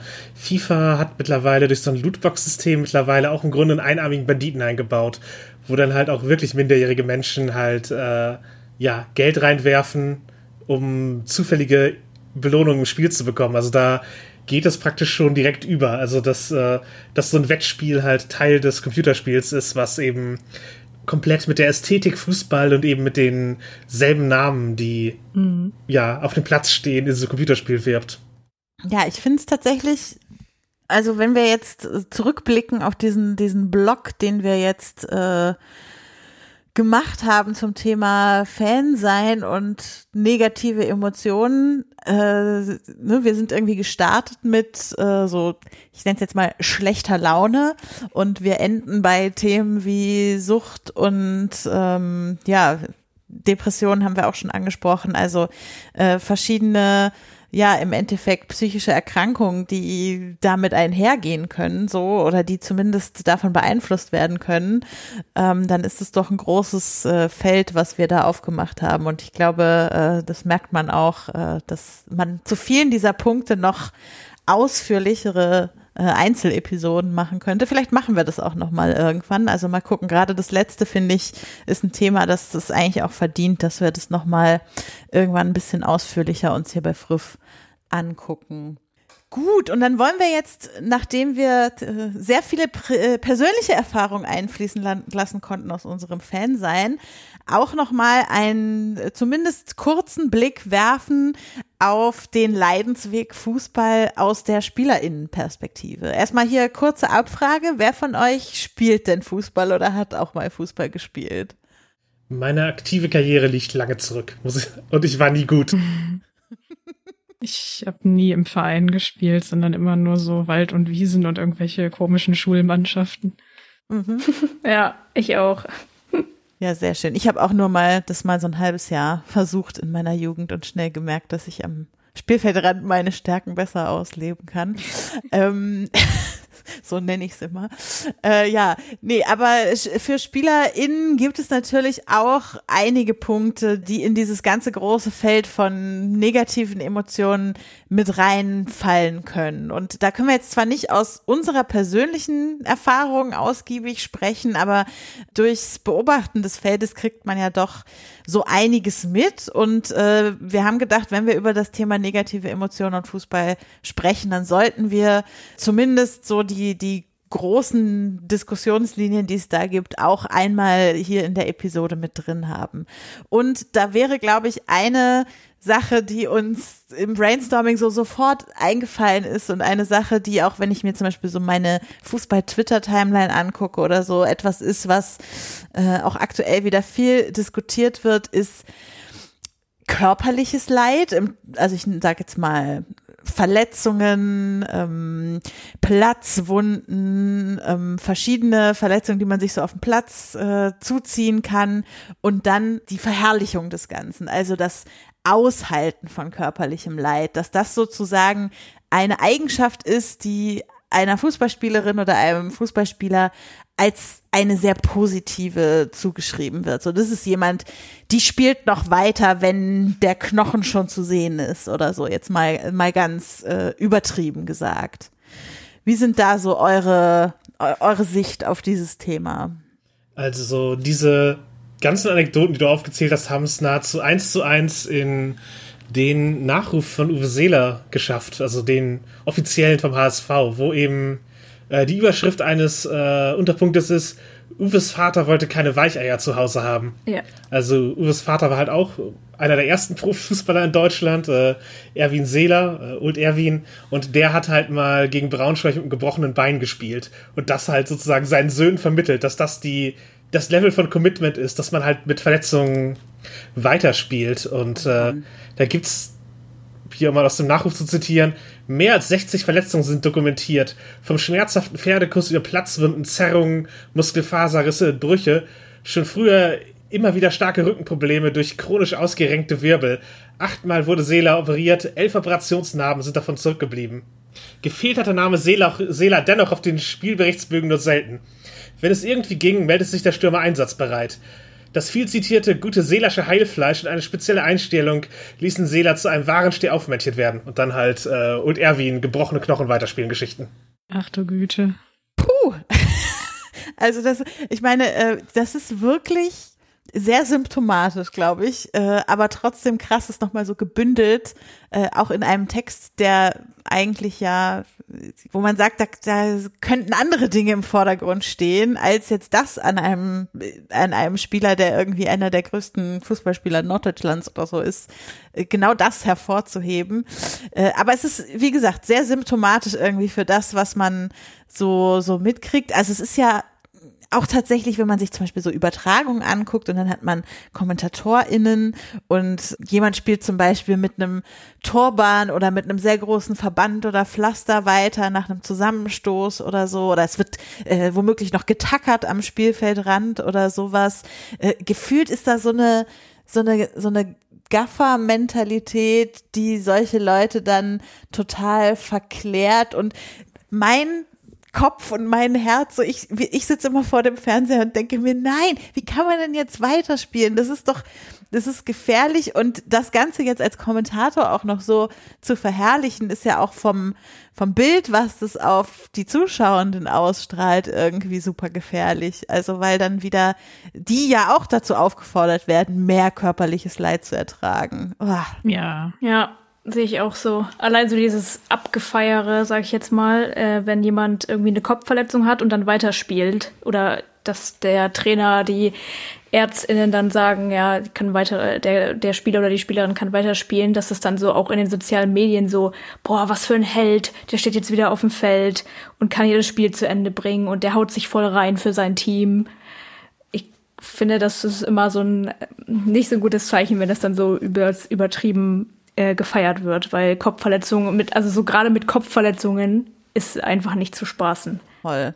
Und da finde ich auch, tut man zum Beispiel äh, wenn man jetzt Werbung machen will für den äh, Fußball der Frauen und sagt, guckt euch das doch mal an.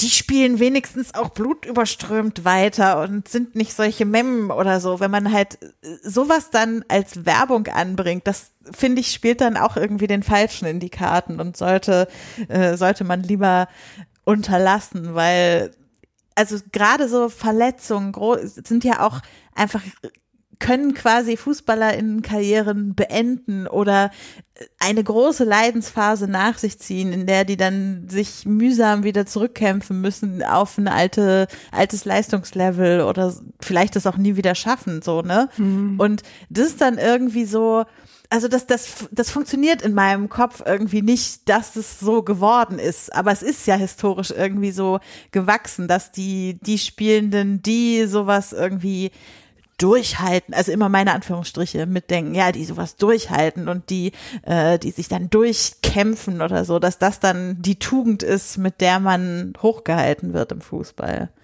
wenn man da jetzt dann auch noch den Kontext mit reinnimmt, dass halt im Fußball der Frauen ja die medizinische Versorgung generell dann auch noch mal oft schlechter ist, ähm, dann ist da das Risiko ja auch noch mal größer. Ich weiß gerade aus dem Kopf nicht mehr, welche Partie das war, aber ich bin mir ziemlich sicher, dass es in der letzten Bundesliga-Saison oder in der davor ein Spiel gab, wo eine Spielerin verletzt runter musste und es gab kein ähm, keine Trage im Stadion. Mhm. Und das war absolut fürchterlich, weil die dann halt da von ihren Teamkolleginnen runtergetragen werden musste. Also man hat halt, man wusste da natürlich noch nicht, was es ist, aber man hat halt schon gesehen, so, okay, es ist auf jeden Fall irgendwie schlimm, weil sie kann ja nicht mehr selber gehen.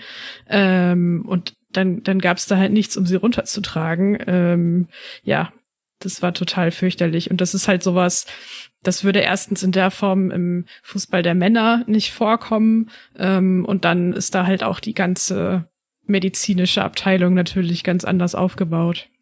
Auf der anderen Seite glaube ich aber auch, also man sollte Verletzungen ernst nehmen, aber eben dieses ähm, mehr ertragen als die GegnerInnen ist tatsächlich ein Ding, was halt auch Spiele entscheiden kann, was eine Qualität von Spielenden sein kann, also sich reinwerfen und sowas. Natürlich ist da immer auch eine, ja, eine Abwägung drin. Also ich finde es absolut lobenswert, dass zum Beispiel Uwe Seeler eben nach einem Sehnenriss wieder sich zurückgespielt hat und eben als einer der ersten dann sozusagen weiterhin Nationalmannschaftskarriere und all das hatte. Das ist, das ist tatsächlich eine halt, es ist eine sportliche Leistung, sich da so schnell durch eine Reha wieder ranzubringen.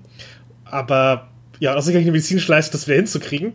Ähm, aber gleichzeitig eben, man muss sich nicht in jedem Spiel verletzen, man muss nicht in jedem Spiel absichtlich äh, Verletzungen riskieren. Das ist ja auch für Gegenspieler dann äh, mhm. extrem unangenehm, wenn, wenn Leute halt wirklich äh, ja mit dem Ziel reingehen, andere zu verletzen. Ja. Ich glaube, dass äh, diese Abwägung da nötig ist, ist äh, unbestritten.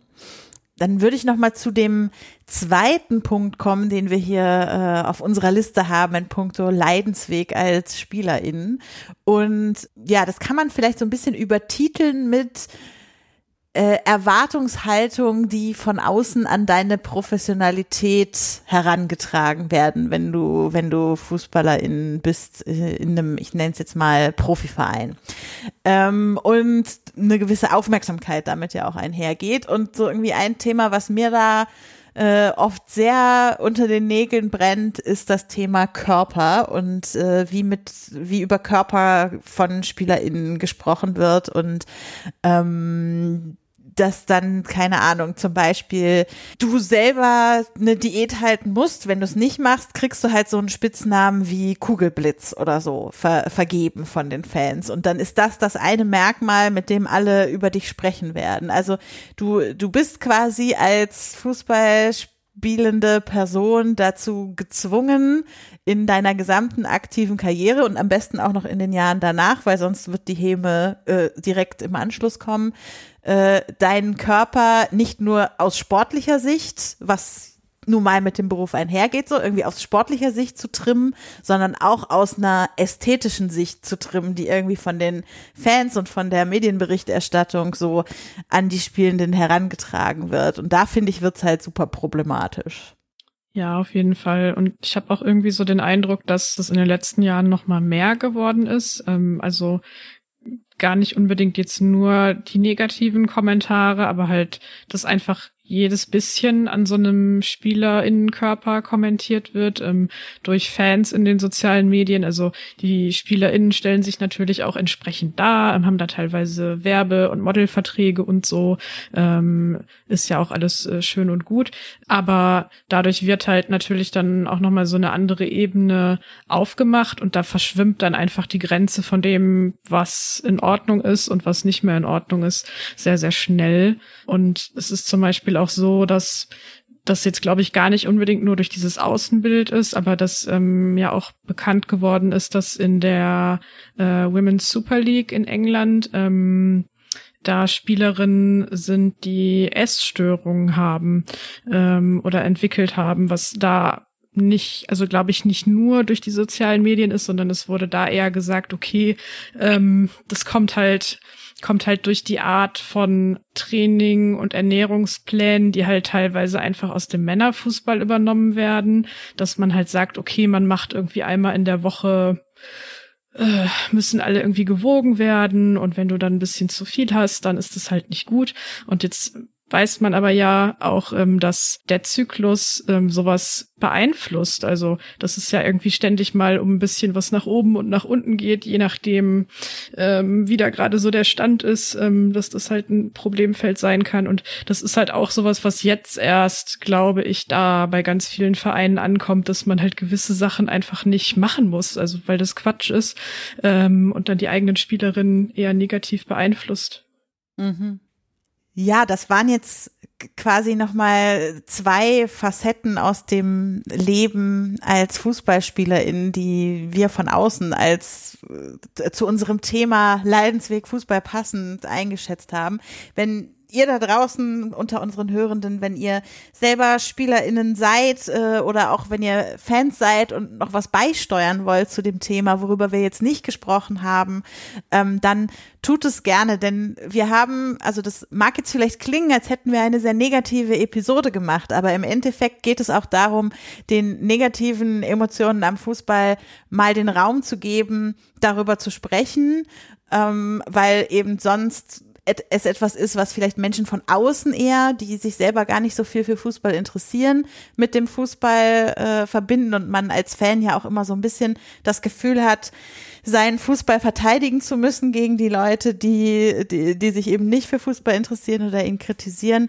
Und wir wollten halt mal auch für uns die Möglichkeit und den Raum schaffen, diese, diese Emotionen zu äh, verbalisieren und darüber zu sprechen. Und das wollen wir natürlich auch für euch schaffen. Also schickt uns gerne äh, Kommentare in, in den Blog oder auf Twitter und kommentiert, äh, was eure Sichtweise auf das Thema ist. Ähm, und warum ihr euch das eigentlich antut. Denn das würde ich jetzt doch gerne zum Abschluss äh, nochmal machen, eine Runde. Wir haben, wir sind mit der Frage, warum tun wir uns das eigentlich an, in diese Sendung gestartet und um jetzt so ein bisschen die, äh, doch wieder die positive Schleife am Ende drum zu, zu schnüren, äh, würde ich euch und mich dann wahrscheinlich auch äh, gerne nochmal fragen, was ist es denn? Warum tut ihr euch das am Ende dann trotzdem an, all die Dinge, über die wir jetzt gesprochen haben? Mm, also, ich glaube, ich finde ähm, so manches Drama eigentlich insgeheim ganz geil. um das jetzt mal so richtig schön plakativ auszudrücken.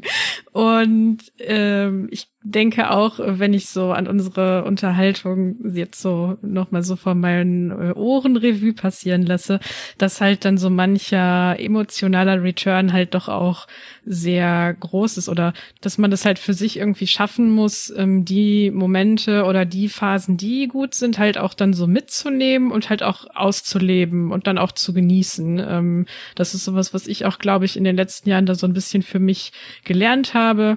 Ähm, ich fand jetzt zum Beispiel wenn ich jetzt wieder über Schalke rede, dann waren halt einfach so diese letzten Wochen, ähm, wo man nicht wusste, klappt es jetzt mit dem Aufstieg, ja oder nein. Aber ich hatte die ganze Zeit halt einfach so ein gutes Gefühl und habe mich eigentlich die ganze Zeit innerlich immer nur so gefreut wie so ein kleines Kind. Ähm, und bei der SGS Essen war es halt auch so, dass ich da am Saisonende noch im Stadion war ähm, gegen Karl Zeiss Jena und so dachte so, ja, wir schaffen das jetzt, wir steigen nicht ab und so. Ja. Mhm, sehr schön. Jasmin, was ist bei dir? Warum tust du es dir an? Ja, ich hatte ja schon gesagt, man kann es sich vielleicht auch gar nicht aussuchen. Wenn man einmal emotional gefangen ist, dann ist man, dann hängt man halt, dann hängt man halt dran. Aber wir sind ja auch sehr poetisch eingestiegen und ich glaube, es gibt halt Aspekte am Fußball, die sich eben eher auf der emotionalen Ebene abspielen, auf der poetischen Ebene, wo es halt nicht darum geht, war die Taktik jetzt gut, wie sind die Statistiken und äh, hier die Expected Goals und da die Passprozente. Das, ja klar, alles auch interessant, aber letztlich geht es mir ums emotionale Erleben von Fußball. Das beinhaltet eben nicht nur, äh, ja, nicht nur die positiven Emotionen, die da mitgehen, sondern das Gesamte, würde ich sagen. Und des Weiteren ist Masochismus halt auch nicht notwendigerweise was Schlechtes da. Solange man es einvernehmlich macht, haben da viele Menschen Spaß dran und äh, das lässt sich sicherlich auch auf den Fußball übertragen. Also warum sollte es eine Ausnahme sein? Man kann auch Spaß daran haben an Dingen, die einem für einen Moment Leiden bereiten. Mhm. Sehr schön. Anna, wie ist es bei dir? Ja, warum tue ich mir das an? Die Frage habe ich mir schon so oft gestellt. Und ich glaube, es ist auch dieses, dass ich auch nicht so eine Wahl hatte. mein Vater hat es schon sehr beeinflusst mit Schalke. Aber es ist auch so, dass ich einfach so eine krasse emotionale Bindung zu dem Verein aufgebaut habe und ich da so einen Platz gefunden habe, an dem ich mich so wohlfühle und dann, an dem ich ich sein kann. So. Und ich würde es auch gar nicht anders wollen.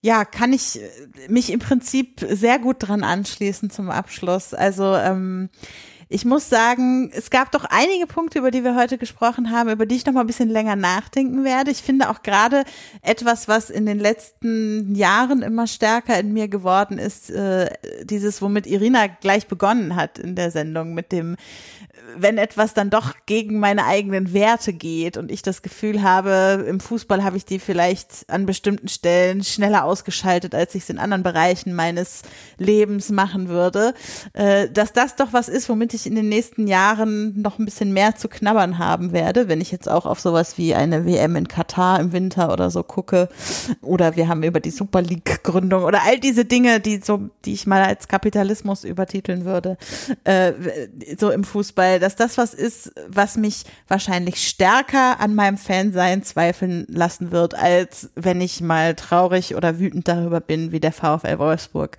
gespielt hat und dass ich am Ende ähm, mich davon, dass mein Verein äh, mich auch immer mal wieder glücklich macht zwischendurch und ich äh, so viel Kontakt zu anderen Menschen auch über den Fußball habe, auch über meinen Verein hinaus irgendwie, dass das dann am Ende vieles wieder wettmacht. Obwohl es, wie gesagt, einiges gibt, worüber ich auch in Zukunft da noch sehr viel nachdenken werde.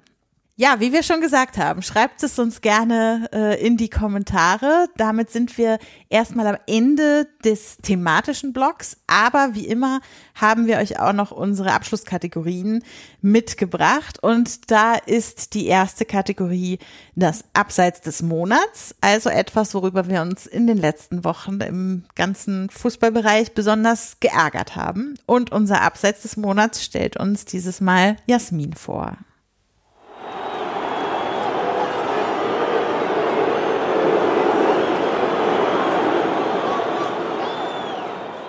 Ja direkt weiter mit den negativen Themen.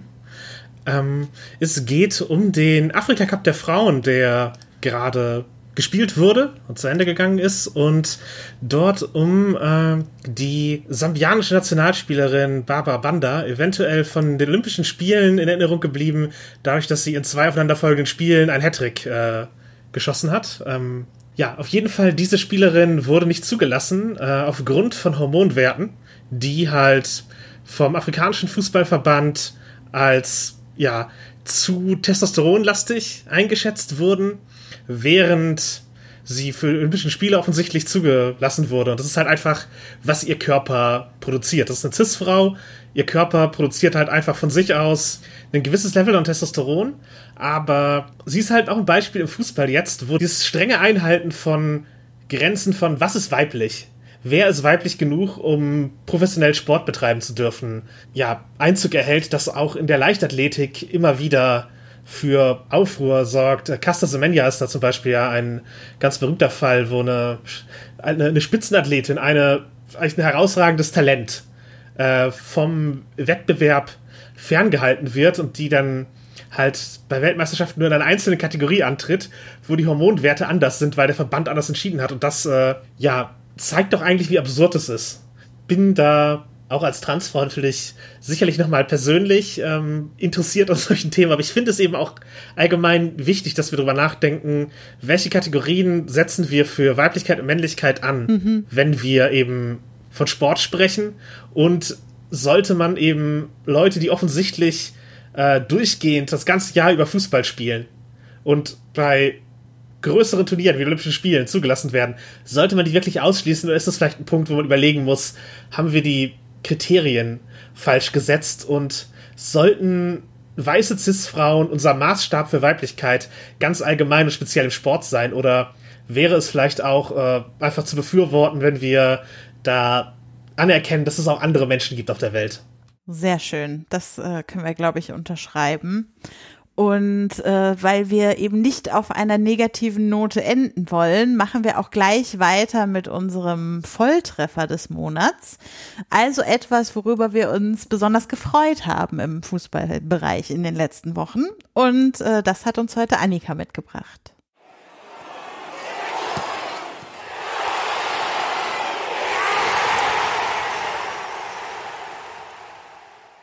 Genau, dafür hatten wir uns angeschaut oder halt sehr gefreut ähm, über das äh, Social Media Game der Spielerin während der Europameisterschaft der Frauen, ähm, die ja immer noch läuft. Da, ja, ähm, egal ob das jetzt ähm, eine, eine Laura Freigang ist, die sich quasi selbst parodiert oder was es dann noch alles so für schöne Beiträge gab. Also dadurch, dass ich jetzt ähm, im Rasenfunk mich mit Belgien sehr auseinandergesetzt habe, kenne ich jetzt zum Beispiel durch Instagram sehr viele belgische Schlager, ähm, weil die da bei den Videos immer als äh, Unter, äh, Unterlagemusik waren.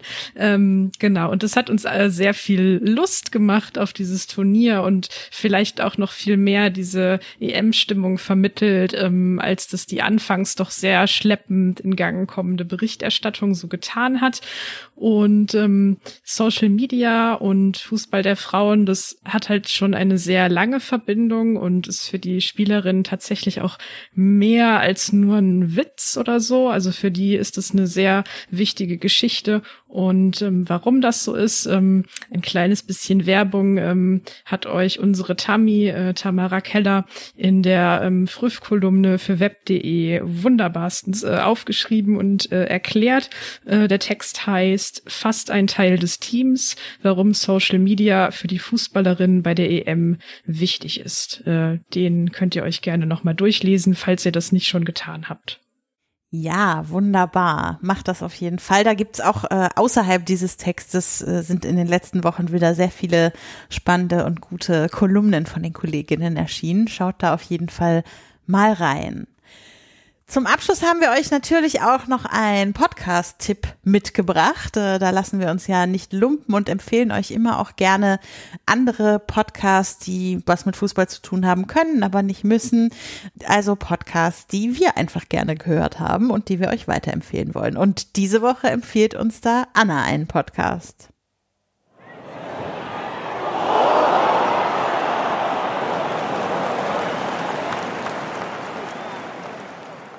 Ja, den Podcast, den wir empfehlen, der heißt Die 45, eine Halbzeit mit Josephine Henning, also Ex-Spielerin, und Nina Potzel, die arbeitet bei Sportradio Deutschland. Und der Podcast ist kurz vor der EM der Frauen gestartet und hat jetzt so einen Fokus auf das DFB-Team. Und eine Folge geht knapp 45 Minuten, wie der Titel schon ein bisschen verrät. Und auch nach der EM soll es mit dem Podcast weitergehen. Es geht um den Fußball der Frauen, um die Bundesliga und die zweite Liga und Neuigkeiten dazu und natürlich verschiedene Turniere. Ich finde den sehr hörenswert. Äh, immer eine gute Analyse auf die Spiele der Deutschen. Und genau, das ist unser Podcast-Tipp. Die haben sich auch gerade noch mal ein bisschen umbenannt. Genau. Äh, magst du da noch Ja. kurz was zu sagen? Ja, der Podcast hieß zuerst Eine Halbzeit Frauenfußball mit Josephine Henning und Nina Potzel. Nachdem da so ein bisschen eine Diskussion aufgekommen ist über dieses Wort Frauenfußball, weil Fußball ist ja eigentlich Fußball, ähm, haben die beiden äh, beschlossen, dieses Wort komplett aus dem Titel zu streichen. Und deswegen heißt der Podcast seit vorgestern eine Halbzeit statt eine Halbzeit Frauenfußball. Cool. Ja, fand ich auch super, dass sie das so äh, offen kommuniziert haben und äh, gezeigt haben, wie sie sich mit dem Thema auseinandergesetzt haben. Sehr schöner Tipp. Wandert in die Podcatcher. Und damit sind wir am Ende unserer heutigen Episode angekommen und äh, da bedanke ich mich natürlich besonders bei meinen Kolleginnen, mit denen ich hier heute aufnehmen durfte. Und äh, zum Abschluss würde ich sagen, darf jede noch mal eine Sache nennen, an der sie in der letzten Zeit beteiligt war und die ihr den Hörenden empfehlen würdet, auch mal reinzuhören oder reinzulesen, äh, was auch immer das sein könnte, wo ihr in letzter Zeit äh, dabei wart. Ähm, Anna, wo findet man dich? Also nicht in letzter Zeit, aber in nächster Zeit, am Sehr Mittwoch, gebe ich ein Interview bei RBB Kulturradio vor dem Halbfinale Deutschland gegen Frankreich. Genau, und da kann man mich dann hören. Und ansonsten findet man dich als At, at Frau M NMZ bei Twitter und auch bei Instagram. Sehr schön. Ähm, Annika, du hast ja ein bisschen was gemacht in letzter Zeit. Empfehl uns doch mal was. Äh, ja, ich ähm, die die meiste Arbeit ist in mein äh, mein EM-Tagebuch geflossen, das ich auf meiner äh, privaten Homepage ähm, im, im Blog habe. Ähm, das ist einfach nur becker-annika.de, ähm, was im Nachhinein ein bisschen unglücklich ist, dass das meinen Namen hat, aber es war halt ursprünglich auch nur als Portfolio gedacht und naja, dann kam die andere Idee irgendwie später. Auf jeden Fall ähm, auf Twitter findet ihr mich unter annika-be und mein angepinnter Tweet im Profil, darüber findet ihr das auch ganz, ganz einfach. Wenn ihr da die EM noch ein bisschen Revue passieren lassen wollt, da gibt's auch ein paar Sachen, die ein bisschen zeitloser sind, glaube ich. Ähm, Auf jeden Fall. Zum Beispiel zu Equal Pay äh, hast du sehr intensiv aufgearbeitet. Ja, genau. Also da könnt ihr euch gerne durchklicken und weil ich das vorhin vergessen habe zu sagen und mir das aber ganz wichtig ist, ähm, erwähne ich das jetzt hier nochmal. Ähm, es gibt äh, ein wunderbares äh, Kooperationsprojekt von den Fanprojekten NRW, ähm, das heißt fan-support.de. Ähm, falls ihr irgendwelche Probleme habt, persönliche rund um den Fußball, ähm, könnt ihr euch da an die Leute wenden. Ähm, die bieten eine anonyme Beratung an mit äh, SozialarbeiterInnen, die halt äh, die Lebenswelt von Fußballfans kennen und ähm, die helfen euch dann sehr gerne weiter. Sehr gut, dass du das noch genannt hast. Wir verlinken das natürlich auf jeden Fall auch in den Shownotes, dann könnt ihr euch da leicht hinklicken. Jasmin, was gab's von dir in letzter Zeit zu hören oder zu lesen? Von mir gab es in letzter Zeit, wie gesagt, nichts zum Fußball zu hören, aber wenn Masochismus euer Thema ist oder Queerness oder allgemeine Nerdspiele und so etwas, dann habe ich einen eigenen weiteren Podcast, äh, Nerd ist die Hobby, heißt der und äh, da geht es halt um die Überschneidung dieser Themen. Meine Co-Host da ist wenig Fußball interessiert, aber wir hatten letztens eine, Fu eine Folge zu Haaren, wo wir tatsächlich auch ein bisschen über Fußballerfrisuren äh, gesprochen haben. Und, wir, und auch da, die Schönheitsideale sind, äh, sind anders und teilweise höher gesteckt. Ähm, genau, das wären Themen, die da existieren. Ansonsten, ja, wenn ihr mich Twitter-mäßig äh, finden wollt, dann at the worst RPG und äh, ab und an tweete ich da wahrscheinlich HSV-Dinge. Sehr schön.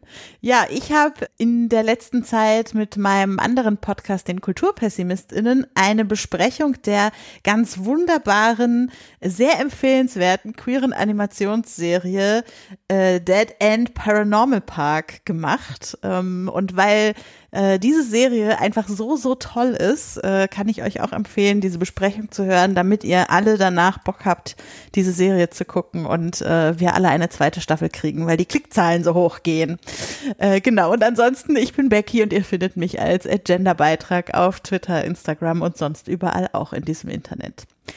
Uns als Früff äh, findet ihr als @früff Podcast auf allen sozialen Netzwerken und äh, ihr fragt uns ja immer mal wieder, ob ihr uns für diesen Podcast irgendwie unterstützen könnt. Und äh, ich glaube, ihr wisst mittlerweile, wir nehmen keine Spenden für uns an, aber wir empfehlen euch am Ende jeder Episode immer eine oder mehrere Organisationen, von denen wir denken, äh, wenn ihr uns gerade was geben wollen würdet für diese Episode, dann gebt es doch gerne dahin weiter. Und da haben wir gedacht, äh, dass wir dieses Mal zwei Organisationen empfehlen, einfach aufgrund dessen, dass es gerade in unserer Gesellschaft wieder vermehrt Diskurse gibt, die die Transfeindlichkeit unserer Gesellschaft äh, offenlegen, äh, zu Trage treten lassen, die wahrscheinlich schon immer da war, aber gerade einfach nochmal sehr präsent ist und für sehr viele Transpersonen einfach eine ja, sehr schwierige Situation aktuell darstellen, weil es eben sie selbst in ihrem Recht zu leben und zu existieren einschränkt oder dass die Menschen, die das kommunizieren, das tun wollen. Und lange Rede, kurzer Sinn, wir wollen euch quasi zwei Verbände empfehlen. Das ist einmal äh, der Bundesverband Trans, an den ihr spenden könnt, oder die Deutsche Gesellschaft für Transidentität und Intersexualität, äh, DGTI. Letztere äh, sind auch die, von denen ihr in letzter Zeit vielleicht gehört haben könntet, weil sie aktiv daran beteiligt waren, äh, dass der DFB eine neue Entscheidung zu Transspielenden im Fußball äh, gemacht hat. Da gibt's jetzt eine neue Regelung, für, erstmal für den Amateurbereich und da hat äh, der DGTI ja stark zu beraten und äh, deshalb empfehlen wir euch in diesem Monat eure Spenden vielleicht dahin zu schicken. Ansonsten freuen wir uns natürlich trotzdem über Unterstützung in Form von Likes, Retweets, Empfehlungen und Bewertungen aller Art in den verschiedenen Plattformen, wo ihr uns hört. Äh, am liebsten äh, Rezensionen bei iTunes, die sind immer wunderbar und äh, insgesamt ist es die Kommunikation mit euch eh unser schönster Applaus. Daher schon mal vielen Dank dafür und bis zum nächsten Mal. Ciao. Ach komm, Frau, mach doch rhythmische Sportgymnastik.